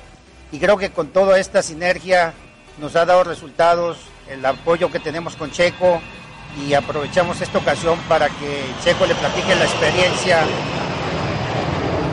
le platique la experiencia que ha tenido con Rayet y la que hemos tenido nosotros con él. Gracias.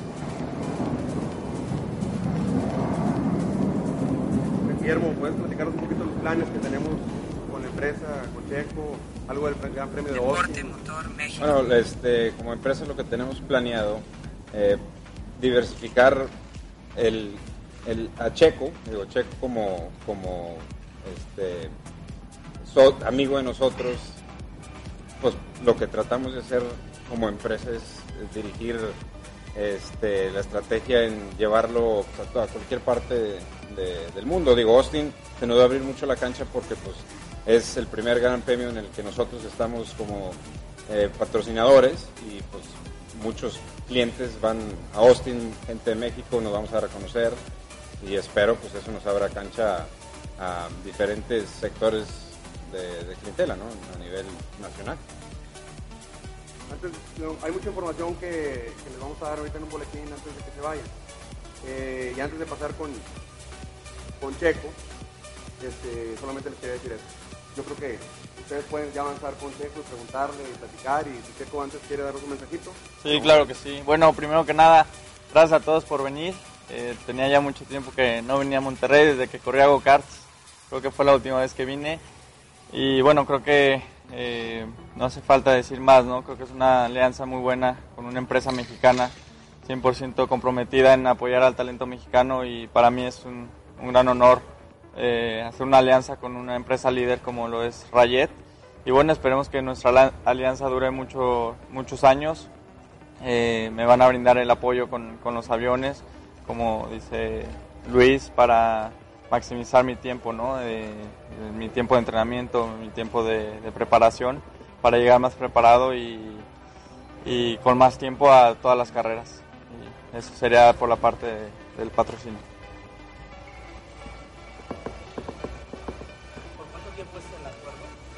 Un año, tenemos un año, sí. Checo, buenas tardes. Iván del Ángel de ESPN. ¿Cuáles son tus expectativas para este Gran Premio de Austin? Con lo que los resultados que has venido trayendo, parece que las últimas carreras te ha ido bien. Sin embargo, no has terminado todavía por alcanzar, me imagino, el nivel que tú, que tú buscas. No, yo creo que Fórmula 1 es, es, es siempre muy difícil, ¿no? Y depende tanto del, del auto, de qué tan competitivo está tu equipo en, en, en diferentes niveles de la temporada. Y creo que llevo una muy buena racha con, con el coche que tenemos en estos momentos. Eh, muchos equipos han mejorado mucho con, con mayor per- presupuesto que, que nosotros. Y van cinco carreras consecutivas que entramos en los puntos. Eh, entonces yo creo que eh, seguimos haciendo las cosas muy bien vam- vamos por un, un gran camino y bueno, ahora quedan tres carreras, ¿no? Esperemos que, que en Austin, con, con todo el apoyo de los mexicanos, podamos hacer una, una muy buena carrera y, y bueno, dar, dar buenos puntos y seguir con esa racha de puntos que llevamos.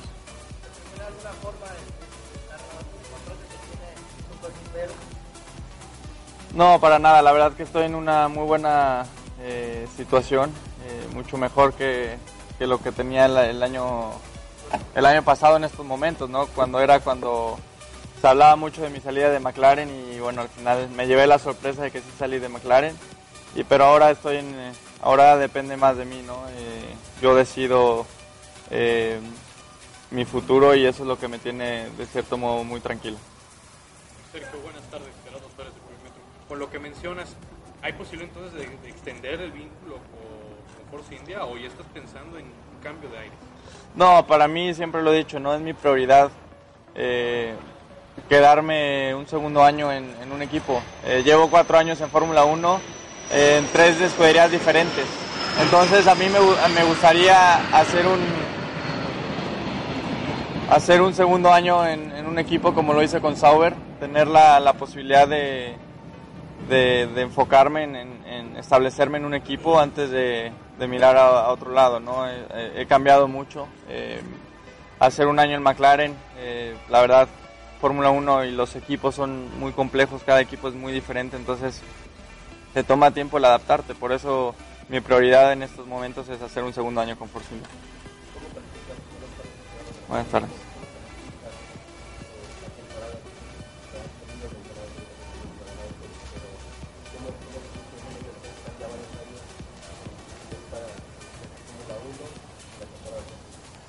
La verdad muy contento con mi temporada. Creo que ha sido una excelente temporada. Si miro atrás un año en las, en la- como te digo, no en las circunstancias donde estaba, eh, muy difícil, ¿no? En- por estas fechas fue cuando McLaren me, not- me notificó que no seguía con ellos. Entonces fue, fue una sorpresa para mí. Eh, al final pude encontrar una buena oportunidad con Force India y bueno, resultó ser, ser una, una temporada donde, donde mi carrera va para arriba. Eh, el, el podium en mi tercera carrera con el equipo llegó al podium, entonces creo que, que ha sido una muy buena temporada. Hemos tenido obviamente nuestros altibajos, pero he hecho muy, muy buenas carreras y, y lo más importante, el nivel de consistencia que he llegado a tener en esta temporada creo que habla de- del desarrollo que he tenido como piloto. Chicos, estamos a más o menos un año de que se corra nuevamente la Fórmula 1 en México, en nuestro país.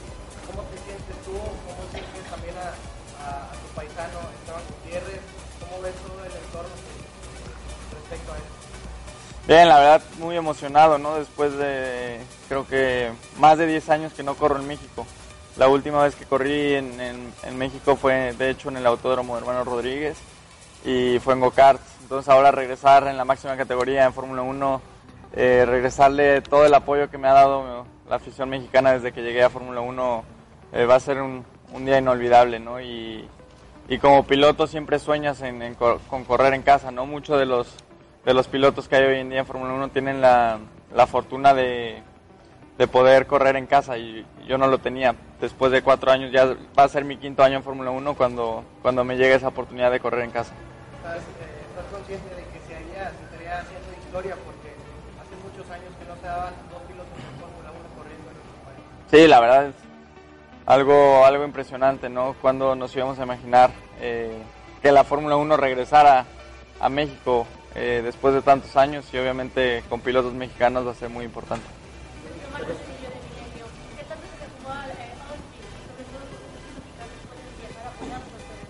Sí, la verdad, eh, más que nada, de, más que el circuito, es la- el ambiente que se vive en Austin, ¿no? Es muy especial. Es, hoy en día la carrera en casa que tengo, eh, siempre con tanto apoyo mexicano.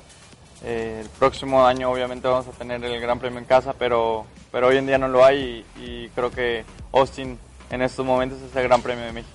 Chico, buenas tardes, Oscar de Medio Tiempo. Eh, te planteaste hace unos meses quedar como los mejores 10 pilotos del, del campeonato. Está la posibilidad ahí. En todo caso, se pone muy difícil para las carreras que faltan. ¿Y qué, rep- qué representaría para ti si terminar o cumplir esta meta de los mejores 10 de la Fórmula 1? Bueno, ese es mi objetivo, ¿no? Hoy, en día estoy en 11, eh, muy cerca de- del décimo. Eh, estoy peleando con, pilotos que obviamente tienen un coche más competitivo que yo en estos momentos, que es McLaren y Ferrari. Entonces eh, necesitamos darlo absolutamente todo, seguir con el, con el paso que llevamos hasta ahora de, de seguir sumando puntos en cada carrera y, y bueno, esperemos que, que, lo logremos en las próximas tres carreras, seguir con, el, con ese paso que llevamos, que va a ser difícil, ¿no? Entrar en los puntos no, no va a ser nada fácil, pero ese va a ser el objetivo y bueno, a ver dónde terminamos. Eso lo alguna vez, imagino, pero te, te han planteado por qué en, en, McLaren no se dio ese Checo Pérez que estamos viendo, que tiene esa, esa, digamos, ese empuje para buscar ese tipo de objetivos como te planteaste. Bueno, creo que he hablado demasiado de mi, de mi tiempo en McLaren, pero, pero fue, fue difícil, ¿no? Es, es eh, llegué probablemente en el peor momento que podía haber llegado a McLaren. Eh, tuvimos la peor temporada de la historia y es obvio que en equipos tan grandes como McLaren tenía que haber cambios. Uno de ellos fui yo. Eh, creo que mi segunda mitad de temporada fue muy buena con el equipo ya más adaptado y, y más sólido con, con, la escudería. Tuve un, un grandes resultados considerando el, el, potencial del coche, ¿no? Porque siempre en Fórmula 1 tienes que, que ver el, el, potencial del, del coche, ¿no? Y, tu, referen tu principal referencia es el, tu compañero de equipo. Checo, Roberto Ramírez para MBS. ¿Cómo está el mercado de pilotos? Se habla mucho de que mucho depende de qué pase con, varios pilotos de lo que decida Fernando Alonso, a quien se le ubica, se le ha ubicado en distintas escuderías. Tú acabas de mencionar que tu futuro pues, prácticamente está en tus manos pero de alguna manera no tiene nada que ver lo que decida Fernando a dónde, si va o no va para tu, estancia en Force India o si aquí también está vinculado con, con Lotus. Eh, ¿Cómo ves esto y cómo veías sí. en, en, el supuesto caso de que la Fórmula 1 se quedara sin Alonso por un año que también se habla de, de esa posibilidad?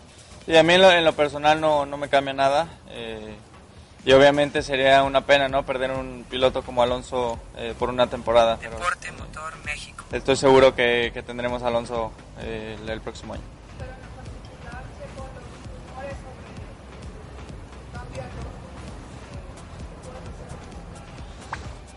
Sí, es una, una realidad ¿no? que existe esa posibilidad, eh, pero, pero como te digo, no hoy en día mi prioridad y, mi enfoque es en renovar por, por otra temporada con el equipo, me quiero consolidar con un equipo. Eh, como te dije, no llevo cuatro años en Fórmula 1 en tres escuderías diferentes. Entonces quiero, quiero tener un segundo año como lo tuve en Sauber en el 2012 y tener eh, buenos resultados ya más sólido en el equipo, eh, ya conociendo más cómo trabaja el equipo y, eso es, es lo que busco, ¿no? una renovación con, con Force India. Obviamente estamos en negociaciones, pero de que tengo opciones eh, fuera de Force India las tengo y por eso te digo, ¿no? Que estoy en una posición muy, muy buena en, en mi futuro porque depende de mí. Sería, sería analizarlo, ¿no? Como te digo, no es mi prioridad en estos momentos. Eh, mi prioridad es, renovar con Force India y estamos en, en esas pláticas. Si se diera la, posibilidad, ¿por qué no? Sergio, Luis Hipólito Salinas de DMX Deporte Motor México. Eh, tengo dos temas contigo. Número uno, Austin es técnicamente tu última carrera de local, entre comillas. Y segundo, lamentablemente se da a conocer que el próximo año va a desaparecer la Fórmula 3 británica y la Fórmula 3 alemana. Tú vienes de estas, o tú naciste compitiendo internacionalmente en esas dos series. ¿Qué respuestas puedes darme a esos dos temas? Uy, qué pena, no sabía lo de la Fórmula 3 británica. Eh, tanta historia que tiene esa categoría, ¿no? Eh, y tan buena categoría, con tantos entrenamientos. Una, una gran categoría para el, los jóvenes eh, que sueñan con llegar a la Fórmula 1, como yo lo hice en, mi etapa por la Fórmula 3 británica. Y una pena, ¿no? Que, que seriales tan, con tanta historia han pasado por ahí los más grandes de toda la historia y bueno, difícil, no, no sé qué circunstancias o por qué desaparece la, la Fórmula 3. Y en Austin sí, es un, es, siempre es una pieza que disfruto mucho por, por el ambiente que vivo, ¿no? Eh, eh, recibo tanto apoyo en estos cuatro años que, he corrido allí, he sido ha sido muy especial y bueno, estoy seguro que este año no va a ser la excepción. Eh, son ya detallitos que tenemos en, en, en las negociaciones, eh, son, son negociaciones que, que tienes en cualquier, en cualquier equipo, en, cualquier contrato que tienes que hacer y, y no, no, le veo eh, gran cosa, ¿no? Espero que podamos, podamos confirmar eh, mi futuro en, las próximas semanas. Checo, respecto de la seguridad eh, con relación al lamentable accidente de, de Jules eh, ustedes como pilotos han hablado de, desde luego ya se formó un, un como de comité para que investiguen, ¿no? Con eh, pilotos y jefes de equipo. Pero ustedes como pilotos han tomado medidas o van a tomar medidas eh, para, para evitar que vuelva a suceder algo, algo así, alzar la voz ante la FIA para que haya un mejor manejo de, de las banderas amarillas y de los procedimientos en condiciones adversas como lo pasó en. Bueno, sí, obviamente tenemos que aprender de, de lo que pasó, ¿no? Y es, es triste lo que pasó porque un accidente muy fuerte que nos afectó a todos, ¿no? Desde la FIA hasta los aficionados, obviamente los pilotos, eh, cualquiera, cualquier aficionado al deporte creo que se vio afectado por el accidente que, vimos. Eh, vamos a aprender y, junto con la FIA, que la verdad eh, tengo que decir que que están muy, muy comprometidos a, mejorar lo ocurrido. Tuvimos una junta en, en Rusia, eh, todos los pilotos con, con la FIA y, y tengo que decir que, que tienen una, una gran, gran disponibilidad de, de intentar eh, mejorar ¿no? y que no vuelva a pasar un accidente como el que, como el que vivimos. ¿Qué aspectos son los que se tienen que mejorar para evitar circunstancias? Bueno, es- esa carrera en Japón fue, hubo tantos factores que, que afectaron, ¿no? Como eh, sabíamos que iba a llegar el, el- el tifón y podíamos quizá haber adelantado la carrera, tantas cosas que después de eh, piensas, ¿no? Después del accidente. Pero, eh, por ejemplo, vamos a probar, eh, lo más seguro es que vamos a probar en Austin un- una nueva manera de, de controlar la velocidad en, cuando hay banderas, banderas amarillas. No sé si han ido a un indoor karting, que es muy parecido, ¿no? Que te, te ponen la velocidad, te ponen la velocidad marcada electrónicamente y das una vuelta, dos vueltas, lo que sea necesario. Y es una de las opciones que, que FIA junto con nosotros eh, estamos, estamos analizando para, para intentar mejorarla. Pero Japón es, es Deporte Motor México. fue tanto lo que pasó, tantas las circunstancias que es, es imposible predecir algo así, ¿no? Eh, obviamente las condiciones eran imposibles, o sea, eran muy difíciles las condiciones. Eh, ir a 20 kilómetros por hora era peligro- peligroso, imagínate ir, ir más rápido. Estaba lleno de charcos, estaba oscuro, estaba, había, había, como te digo, ¿no? Mucha agua y empezó a llover más fuerte, entonces... eh, pero sí, eh, desafortunado el accidente, eh, luego la grúa en ese lugar, todo, todo afectó y todo se dio para que el, accidente ocurriera. Hablaste de protocolos. ¿Cómo has tenido que adaptarte a lo que en punto personal son unas computadoras con ruedas los Fórmula 1? Que tienes que hacer seis o siete protocolos para arrancarlo o para resetearlo. Es más barato un control de un apágalo y préndelo otra vez. ¿Cómo has tenido que adaptarte a eso? Bien, la verdad que eh, Fórmula 1 es la, la categoría líder ¿no? del automovilismo, entonces eh, obviamente no es fácil manejar un Fórmula 1, no es fácil llevar un Fórmula 1 al límite y con todo lo que tienes que, que ir moviendo, ¿no? Eh, hay tantas cosas con las que tienes que ir jugando en el volante, eh, que la verdad en, en mi caso me, me he acostumbrado muy bien desde mi llegada, eh, siempre en las categorías eh, preestelares a Fórmula 1 como Fórmula 3, eh, GP2, eh, vas, vas aprendiendo, ¿no? Y, y siempre es importante que el piloto eh, tenga, tenga la capacidad mental para, para pensar en otras cosas, ¿no? No nomás pensar en, en ir rápido. Te has de manejar más información que lo que manejan en ¿no? Creo, Pues, ¿eh? No, No creo. no creo, pero el, el espacio es muy grande y la, la pista es muy angosta. Chaco, se había revelado un poco acerca de cómo va a ser el circuito de los hermanos Rodríguez para el próximo año. Se habla de una pista muy rápida. Tú como embajador de, de- que fuiste para que la Fórmula 1 regresara a México, ¿qué nos puedes describir de cómo serán los, los diseños, lo que se va a hacer a, a- Sí, la verdad vi, vi el mapa ¿no? del, del circuito y las velocidades. Eh, se según escuché va a ser el, segundo circuito más rápido después de Monza, lo cual eh, va a ser muy especial ¿no? y muy padre para la afición, para todos los mexicanos que, que tengan la oportunidad de ir al autódromo. Eh, va a ser va a ser eh, súper especial porque van, van a poder ver un Fórmula 1 al límite, lo cual muy pocos autódromos hoy en día tienen la oportunidad de, verlo, entonces me dio mucho gusto por, por la afición mexicana.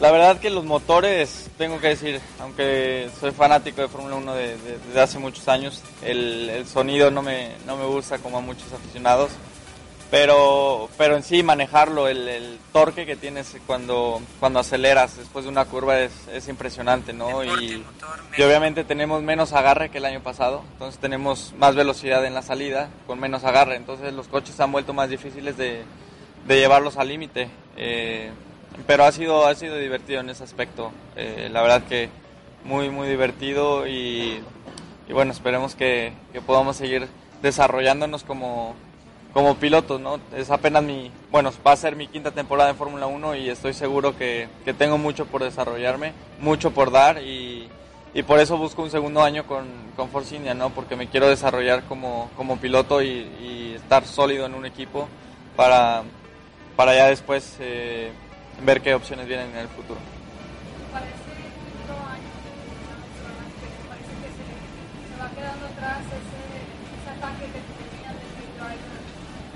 No la prensa de Europa, ¿no te sientes de que tu carrera ha tomado, digamos,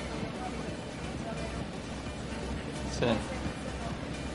No, siempre es importante, ¿no? Que, obviamente eh, soy muy afortunado, ¿no? No muchos pilotos tienen la, la fortuna de contar con el apoyo de, un país atrás de ti como, como es mi caso, ¿no? Eh, obviamente eso te da eh, una- un apoyo importante en tu carrera, pero no lo es todo, ¿no? Eh, tienes que salir a la pista dar los resultados, a pelear con los mejores pilotos del mundo y, y a buscar ser, ser parte de ellos, ¿no? Ser parte de, de los pilotos de Fórmula 1, porque no es lo mismo eh, participar en Fórmula 1 que, que correr, ¿no? Correr con los mejores pilotos que hay, que hay en el mundo al tú por tú y creo que eso desde mi primer carrera en Fórmula 1 lo, lo logré quitarme esa estampa de- del pay driver. Eh, eh, mi primera carrera que hice en Fórmula 1 lo logré, entonces eh, la verdad no ha sido algo que me ha preocupado en, en toda mi historia, ¿no? Equipos grandes en, mi segunda temporada se fijaron en mí, tuve opciones importantes de ir a, a equipos grandes, como fue con McLaren, Ferrari, Mercedes, entonces creo que, que eso habla por, por sí solo, ¿no? Y, mi trabajo siempre intento dar, darlo todo eh, dentro de la pista y, y eso se valora.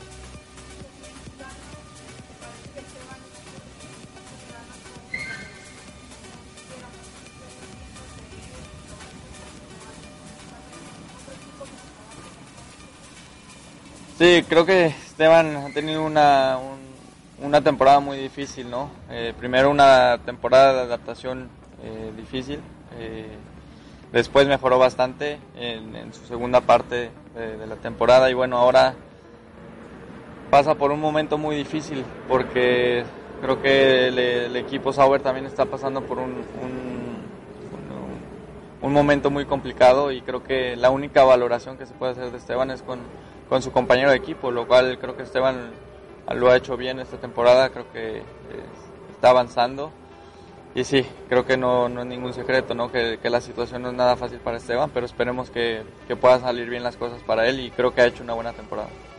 ¿Te recomendarías un posible cambio de equipo para que muestres las cualidades? Bueno, es tan, tan difícil eh, cuando estás fuera de, de un equipo, cuando no estás totalmente dentro de, de lo que está pasando con Esteban. Creo que para nosotros opinar y decir ah, qué es lo que debería de hacer Esteban, para mí en, en lo personal es muy difícil. Obviamente siempre como piloto buscas ir a la, a la mejor escudería posible. Eh, seguramente está buscando eh, opciones, a ver, a ver qué, es- qué se puede abrir y, y- y bueno, si, si lo llegara a encontrar estoy seguro que, que si le dieran la oportunidad Esteban podría hacer un buen trabajo. Deporte Motor México. Eh, les agradecemos mucho que nos hayan acompañado. No sé si tengan alguna otra pregunta que hacer. Eh, la empresa tiene unas oficinas, Rayeta Servicios en la Plaza 404, en la Colonia del Valle. Cualquier cosa que nos ofrezca en adelante de información. Eh, vamos a estar haciendo ahí algunas, algunos viajes a, a Austin para que le comuniquen a sus lectores y a la gente que los ve. Vamos a estar haciendo ahí unos cartes y, y creo que, que podemos acomodar algunas cosas para, para que disfruten de las carreras. Eh, nuevamente, de parte de Rayeta de los Servicios, evidentemente de Checo, muchas gracias Checo por acompañarnos. No, gracias a ustedes. Eh, gracias por estar con nosotros aquí. Si nos esperan unos tres minutos, eh, aquí les tenemos algo de comida, les van a tener sus boletines y, y- y bueno, buenas tardes y, y que estén muy bien. Gracias. Sí, Y gracias a todos por venir. ¿Se pueden pasar para acá? Escuchas DMX Radio. Queremos tu opinión. En Twitter nos encuentras como arroba deportemotor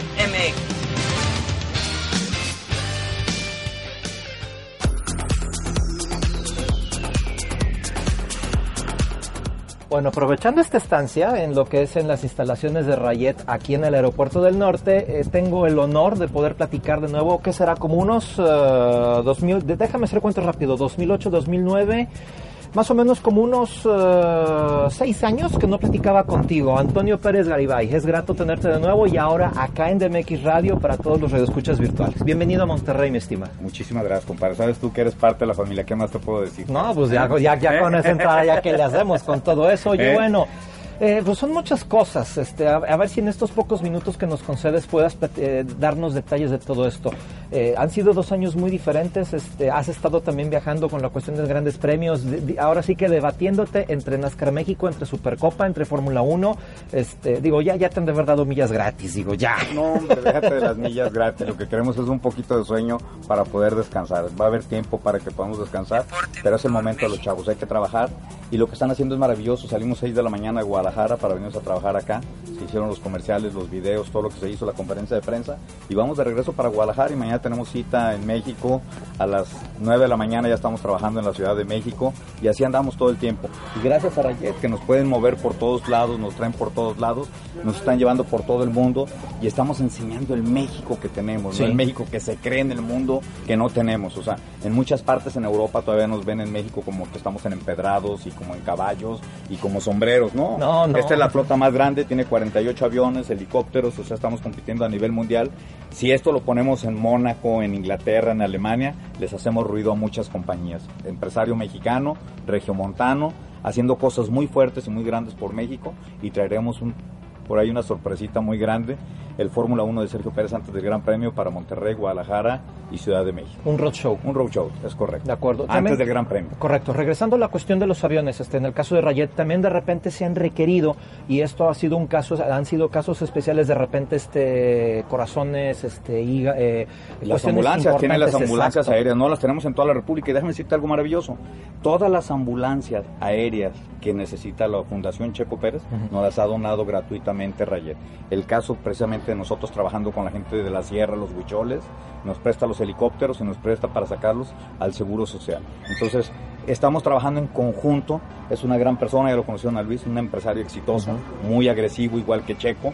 Eh, manejan y ven todo en equipo y yo estoy seguro que esta será una de las empresas a nivel mundial muy exitosas. Hoy la alianza Sergio Pérez Rayet, estamos muy contentos. Toño, ha sido muy... eh, han sido complicados estos dos años recientes eh, por todo lo que se manejó, por todo lo que hasta ahora han revertido en lo que 2013 fueron críticas duras, serias y también de repente, eh, perdón que te lo diga, pero de repente también amigos criticando. Este, y qué bueno que ahora se están revirtiendo las cosas, pero si te critican es para bien, pero, pero a veces una crítica de un amigo cuando no es constructiva es, es, es la inversa. No, yo te lo voy a decir, volveremos a hacer exactamente lo mismo. Tú dime, o sea, no hay nada en contra, al contrario, todo esto hay que favorecer. Lo que los jóvenes están haciendo, tanto Toño como Checo, como Paola, lo que están llevando, al contrario, fíjate que esto es maravilloso. Cuando Checo tuvo el problema de lo de McLaren y que pensábamos que era un problema, pues una bendición de Dios, porque cuando nos íbamos a imaginar que se iba a dar la Sí. voltereta. Entonces, a lo mejor en ese momento sí nos pegó, pero el día de hoy le das gracias a Dios. Entonces, nosotros siempre despertamos con eso, le damos gracias a Dios por un día más. Lo que sigue no sabemos qué sea, esperamos que sea un buen día. Y diario nos salen buenos días, porque si trabajas, haces las cosas bien, no tiene por qué irte mal en la vida. Cuando tú estás preocupado, si tú me preguntas, oye, ¿quién habló mal de Sergio Pérez en estos dos años? No sabemos, no nos damos cuenta. No estamos cobrando facturas, no tenemos tiempo. O sea, no sé si me entiendes. O sea, Sí, esto sí, es sí. tan rápido. Checo no registra los nombres, no se acuerda quiénes son los periodistas. quién- o sea, ¿sí me entiendes? Porque está enfocado. Imagínate lo que él ve en medios de comunicación. Hay que darnos cuenta de algo, tú como medio de comunicación. Hoy Sergio Pérez es el mexicano más seguido por los medios de comunicación a nivel mundial. No existe otro nombre, es el número uno, a nivel mundial. Entonces, harías lo mismo si uno, un joven de 23 años, donde le quedan 10 o 12 años y uno da licencia de carrera en Fórmula 1. No hay muchos que lo estén logrando. Entonces, creo que haríamos lo mismo. Hay que seguir trabajando, que Diosito nos lo cuide, que sigan siendo tan buenas gentes. El proyecto más importante de los Pérez no es ni NASCAR ni Fórmula 1, se llama Fundación Checo Pérez. Eso es donde ellos descargan toda su energía, donde ellos cobran unas cantidades muy grandes por presentaciones y ahí lo hacen gratuitamente. Y lo hacen con el corazón en la mano, porque ellos saben de dónde vienen y quiénes son. De acuerdo. Dos puntos finales en esta, en esta plática que tengo contigo, Toño, este, para nuestros amigos de DMX Radio, en lo que es esto. Saludan a todos mis amigos en de Deporte DMX Motor, Radio. En Deporte Motor México. Deporte Motor México. Oye, déjame platicar estos dos puntos. Eh, me sentí triste, te lo voy a decir tal cual, y por la confianza y de años te lo comento. Por favor, eres me sentí de- triste hace dos años que no viniste a Supercopa con Toño. Pero afortunadamente, este, Diosito es bueno. Dos semanas después acá estás con nosotros y tengo la oportunidad de platicar contigo. Este, ¿Cómo ves eh, a nivel general lo que es deporte motor? Que se reencienda todo ese boom, que se reactive todo lo que, todo lo que dejó en su momento la segunda etapa del Gran Premio de, de México. Mira, te quiero decir algo que es muy importante y para que estén todos muy tranquilos. El deporte en México ya detonó. Y sobre Sergio Pérez vienen 20 niños mexicanos con un potencial enorme. El próximo piloto mexicano en Fórmula 1 viene de los go-karts. Eso es lo que hay que apoyar. Hoy vienen jóvenes con un talento impresionante. Y te quiero decir algo maravilloso. La inversión del autódromo, vamos a tener un autódromo de primer mundo, maravilloso, que eso es lo que hay que aprovechar para que no sea solamente cinco años. Como para otros- para otros, otros cinco más. Para otros 10 años. 50. Entonces, ¿qué significa esto? Sergio Pérez le quedará poco tiempo en su carrera deportiva, pero vienen muchos mexicanos. Todas las categorías. Hoy el fan número uno del automovilismo se llama Enrique Peña Nieto. Lo que platicamos con el presidente, la forma en cómo está involucrado, cómo está apoyando, cómo está enseñando el país, cómo lo vamos a enseñar. Lo que el presidente trae es grande, muy grande, nadie se lo imagina. Pero todo el apoyo del presidente Enrique Peña Nieto al automovilismo viene en grande. Ok. Sí, entonces esa parte, esa hay que aprovecharla todos. Entonces, si tú me dices dónde hay que voltear a ver y dónde es lo que hay que apoyar, el cartismo. Hay que apoyar a todos los jóvenes cartistas. De ahí vienen los próximos, porque les quedan tiempo tanto a Esteban como a Checo dentro de la Fórmula 1.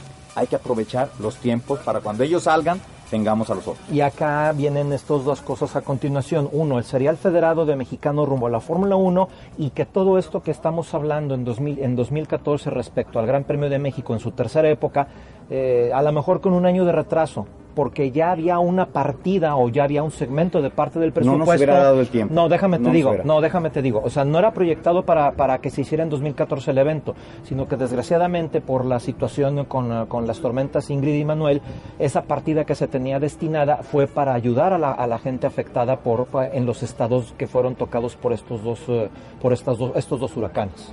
Si tú te das cuenta, los tiempos no nos hubiera dado. Ahora te quiero decir algo. Cuando nos dieron la oportunidad de que fuera precisamente el año pasado que estábamos a punto, no teníamos pilotos mexicanos firmados. Sí. O sea, cuando se abrió la puerta, Checo no tenía asiento ni Esteban. O sea, entonces, después de que se firmaron vino lo otro, pero antes no teníamos, entonces por eso todo estaba. Hoy tenemos a los pilotos firmados y tenemos precisamente Gran Premio por los próximos cinco años. De acuerdo. Como parte final, Toño, este, en esta plática, este, digo, no sé hasta cuándo te vea, pero, pero no quiero que sea una plática Primero final con todo pronto. esto, que, que sea con todo esto. ¿Le debes algo a alguien en Fórmula 1? No, a nadie, bendito sea Dios. No, no, no, no, no. no. Al, al cabo hasta más estamos no, tú y yo. No, digo. no, déjame decirte, la, la parte más bella no es de deberles, le agradezco a Dios y yo creo que no es de deberle ni no de deberle, Eh, no debe ser muy bien visto, pues de un lado o de otro, las cosas como están sucediendo, pero bendito sea Dios, no le debo nada a nadie en Fórmula 1, no tiene nadie que hablar de mí en Fórmula 1, ni bueno ni malo, porque no tengo ninguna negociaciones con nadie. Yo la plática que yo tengo contigo es de padre. Yo no manejo nada de mis hijos, ni contratos, ni dineros, o sea, para eso hay un gran patrón, se llama Carlos el Clima. Yo no tengo absolutamente nada que ver con las carreras de mis hijos. La plática que tú y yo estamos teniendo es del padre de los pilotos. Yo no tengo nada que ver en contratos ni en dinero. Bien colocado, bien rebasado por la derecha. No le debes nada a Joe Ramírez. No, para nada, para nada, para nada. Yo creo que al contrario, si, si, si a deudas vamos, él debe saber qué es lo que me debe. Sí, de acuerdo. ¿Y por quién conoció a esas personas? Por supuesto. ¿Eh? Él debe saber quién se las presentó. Sí. ¿Eh? Y no las conocía. Y debió de haberlo escrito. Por eso. él, él- él sabe quién se las presentó. ¿no? Correcto. O sea, si, si a deudas vamos, y específicamente en ese tema, creo que todavía me sale de bien. Ah, por supuesto, ¿Eh? como aquella canción de Antonio Aguilar, ¿te acuerdas? Bueno, lo traducimos al español, este que ves que dice, este, ay Diosito, si borracho te ofendí en la cruda me sales debiendo. Por eso, yo, yo- yo creo que, que si vamos a esas, él sabe, él sabe, él sabe cuáles son las deudas de cada quien como caballeros y él sabe perfectamente quién presenta a quién. Excelente. ¿Eh? Excelente, excelente. Toño Pérez Garibay, te quiero. Y eres así, Toño Pérez Garibay. Déjame darte un abrazo. No importa que se escuche No, este, la grabación que acá con DMX. A nuestros amigos de DMX Deporte Motor México, ya sabes. Muy padre, agradecido. ¿eh? Tuvieron- Luis Hipólito Saclil. Tuvieron que pasar seis años para volver a platicar contigo Pero después de, después de que coincidimos, lo que que fue acá en un evento de NASCAR, 2003 en, en Florida, en Sebring, Yo que más quisiera compartiendo estar, habitación. estar con un lado, con otro, no, sí. podemos, caray. Sí, no, sí. Los tiempos ya no nos dan, pero vamos por buen camino. Sí, señor. ¿eh? Y esperemos ser testigo de eso Primero Dios. de- el próximo 2 de noviembre Los esperamos en, en Ciudad de la Licencia en Austin. y el próximo año en el Hermanos Rodríguez. Ya estás, compadre. Muchas gracias, Toño. Gracias, Luis Hipólito. Un abrazo. Gracias, señor. Gracias. Escuchas DMX Radio. Queremos tu opinión. En Twitter nos encuentras como arroba deportemotor MX.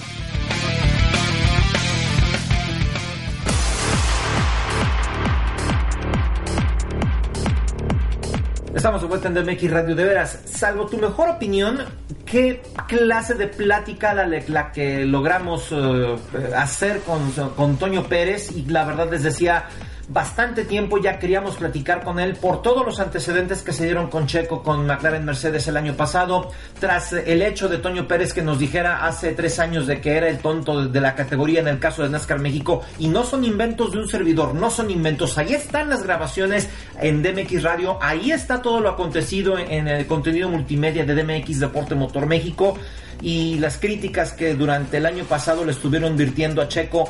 eh, pues simplemente el que no juega no se equivoca o no está expuesto a, a cometer eh, errores eh, cuando se está desde fuera del terreno y que hay que estar ahí para poder estar presentes de la situación y bueno todos esos periodistas o toda la gente que estuvo criticando al año el año pasado a Sergio Pérez y de forma ácida y sin argumentos pues bueno, resulta ser de que esos críticos no dieron la cara y por eso uno de los temas, eh, no a favor o, o no por abogar por los críticos, sino simple y sencillamente si, si emitimos este tipo de situaciones es porque no tienen los argumentos, si de verdad dicen que son amigos de Toño Pérez Garibay, pues háganse presentes, platíquenlo. Y así como se hicieron esas críticas, eh, y no con esto queremos ganarnos el mote de que somos el abogado de Sergio Pérez y mucho menos. Yo creo que ni Checo ni Toño Chico eh, o habl- hablando de Toño eh, eh, como hermano de Checo en el caso de, de competir en NASCAR México de competir en Supercopa de lo que nos dijo el mismo Toño hace tres años de que de que lo consideraban el tonto de la categoría de NASCAR México y que le podían hacer absolutamente de todo y no pasaba absolutamente nada. Y si él hacía algo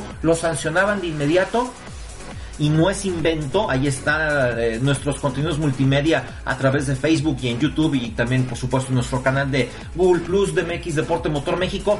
Todos estos temas los platicamos con Toño Papá y lo que son las cosas. Este, si bien es cierto, somos pocos los que estamos metidos en el deporte motor y los que hacen las críticas, este, pues no, no están presentes para poder hacer frente o tener la oportunidad de, hacerle frente a esas críticas o decírselas de frente a Checo Pérez, a Toño Pérez Garibay y a Toño Pérez, pues simple y sencillamente pues están, están ocupando, salvo tu mejor opinión, esos periodistas, y digo periodistas entre comillas, están ocupando un lugar que no les corresponde. Bueno, Aclarada la situación de nueva cuenta, gracias a Toño Pérez Garibay, gracias a Luis Ugarte, gracias a Daniel Dani Suárez, gracias a Adrián Rosales, que pues te digo, está en una segunda parte esta plática sobre cuestiones médicas, este, vehículos de primera intervención, cómo asistir a un piloto en caso de un accidente y que nos lo puede explicar para ti que estás eh, conociendo la cuestión del deporte motor y que aplicamos desde hace varios años este concepto del racing didáctico, ahora aquí en DMX Radio y en DMX Deporte Motor México, bueno,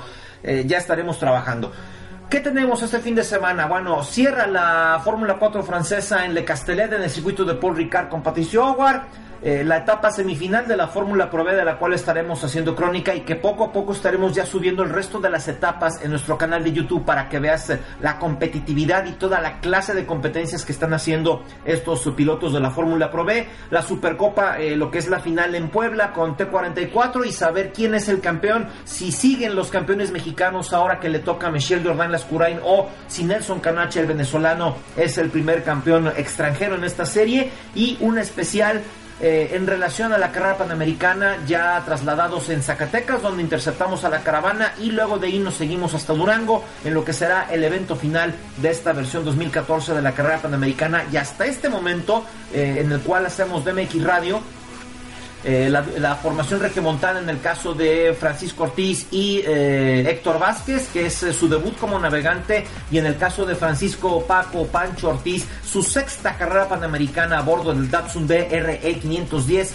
modelo 1972, que lo tienen registrado para la categoría histórica A+, estaban llegando a León, Guanajuato, en el tercer lugar de la competencia, después de haber llegado eh, en el segundo lugar, esto en el evento de Morelia, estamos en lo correcto, el eh, evento del lunes de esta semana que eh, estamos llevando a cabo. Bueno, también manejaremos la próxima semana, eh, aparte del especial de la Panamericana, un previo con el cuarto de milla, con su final nacional y divisional norte, y un previo de la Fórmula 1 que ya nos lo dio eh, Sergio Pérez. Y esperemos en estos, en estos días contactar a Esteban Gutiérrez para platicar al respecto y pues replantearle lo que ya le dijimos a Sergio. Su último gran premio de local, entre comillas, tras la cercanía de Austin con Monterrey y que pues para, como sabes, el próximo 2015 si todo va bien, si todo va en marcha adecuada, si todo va en tiempo, tendremos la tercera etapa, la tercera época del Gran Premio de México de Fórmula 1. Hasta aquí llegamos, nos brincamos el corte final musical, así que hasta aquí llegamos, nos escuchamos la próxima semana.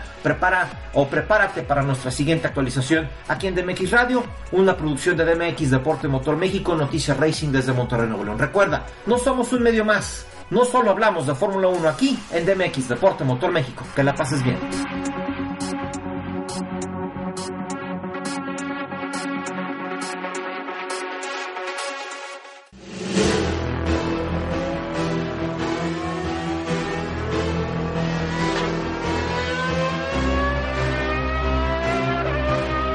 Hasta aquí las noticias Racing desde Monterrey, Nuevo León. Te esperamos en nuestra próxima emisión. DMX Radio. La música que escuchas en DMX es con fines de entretenimiento, no para su promoción comercial.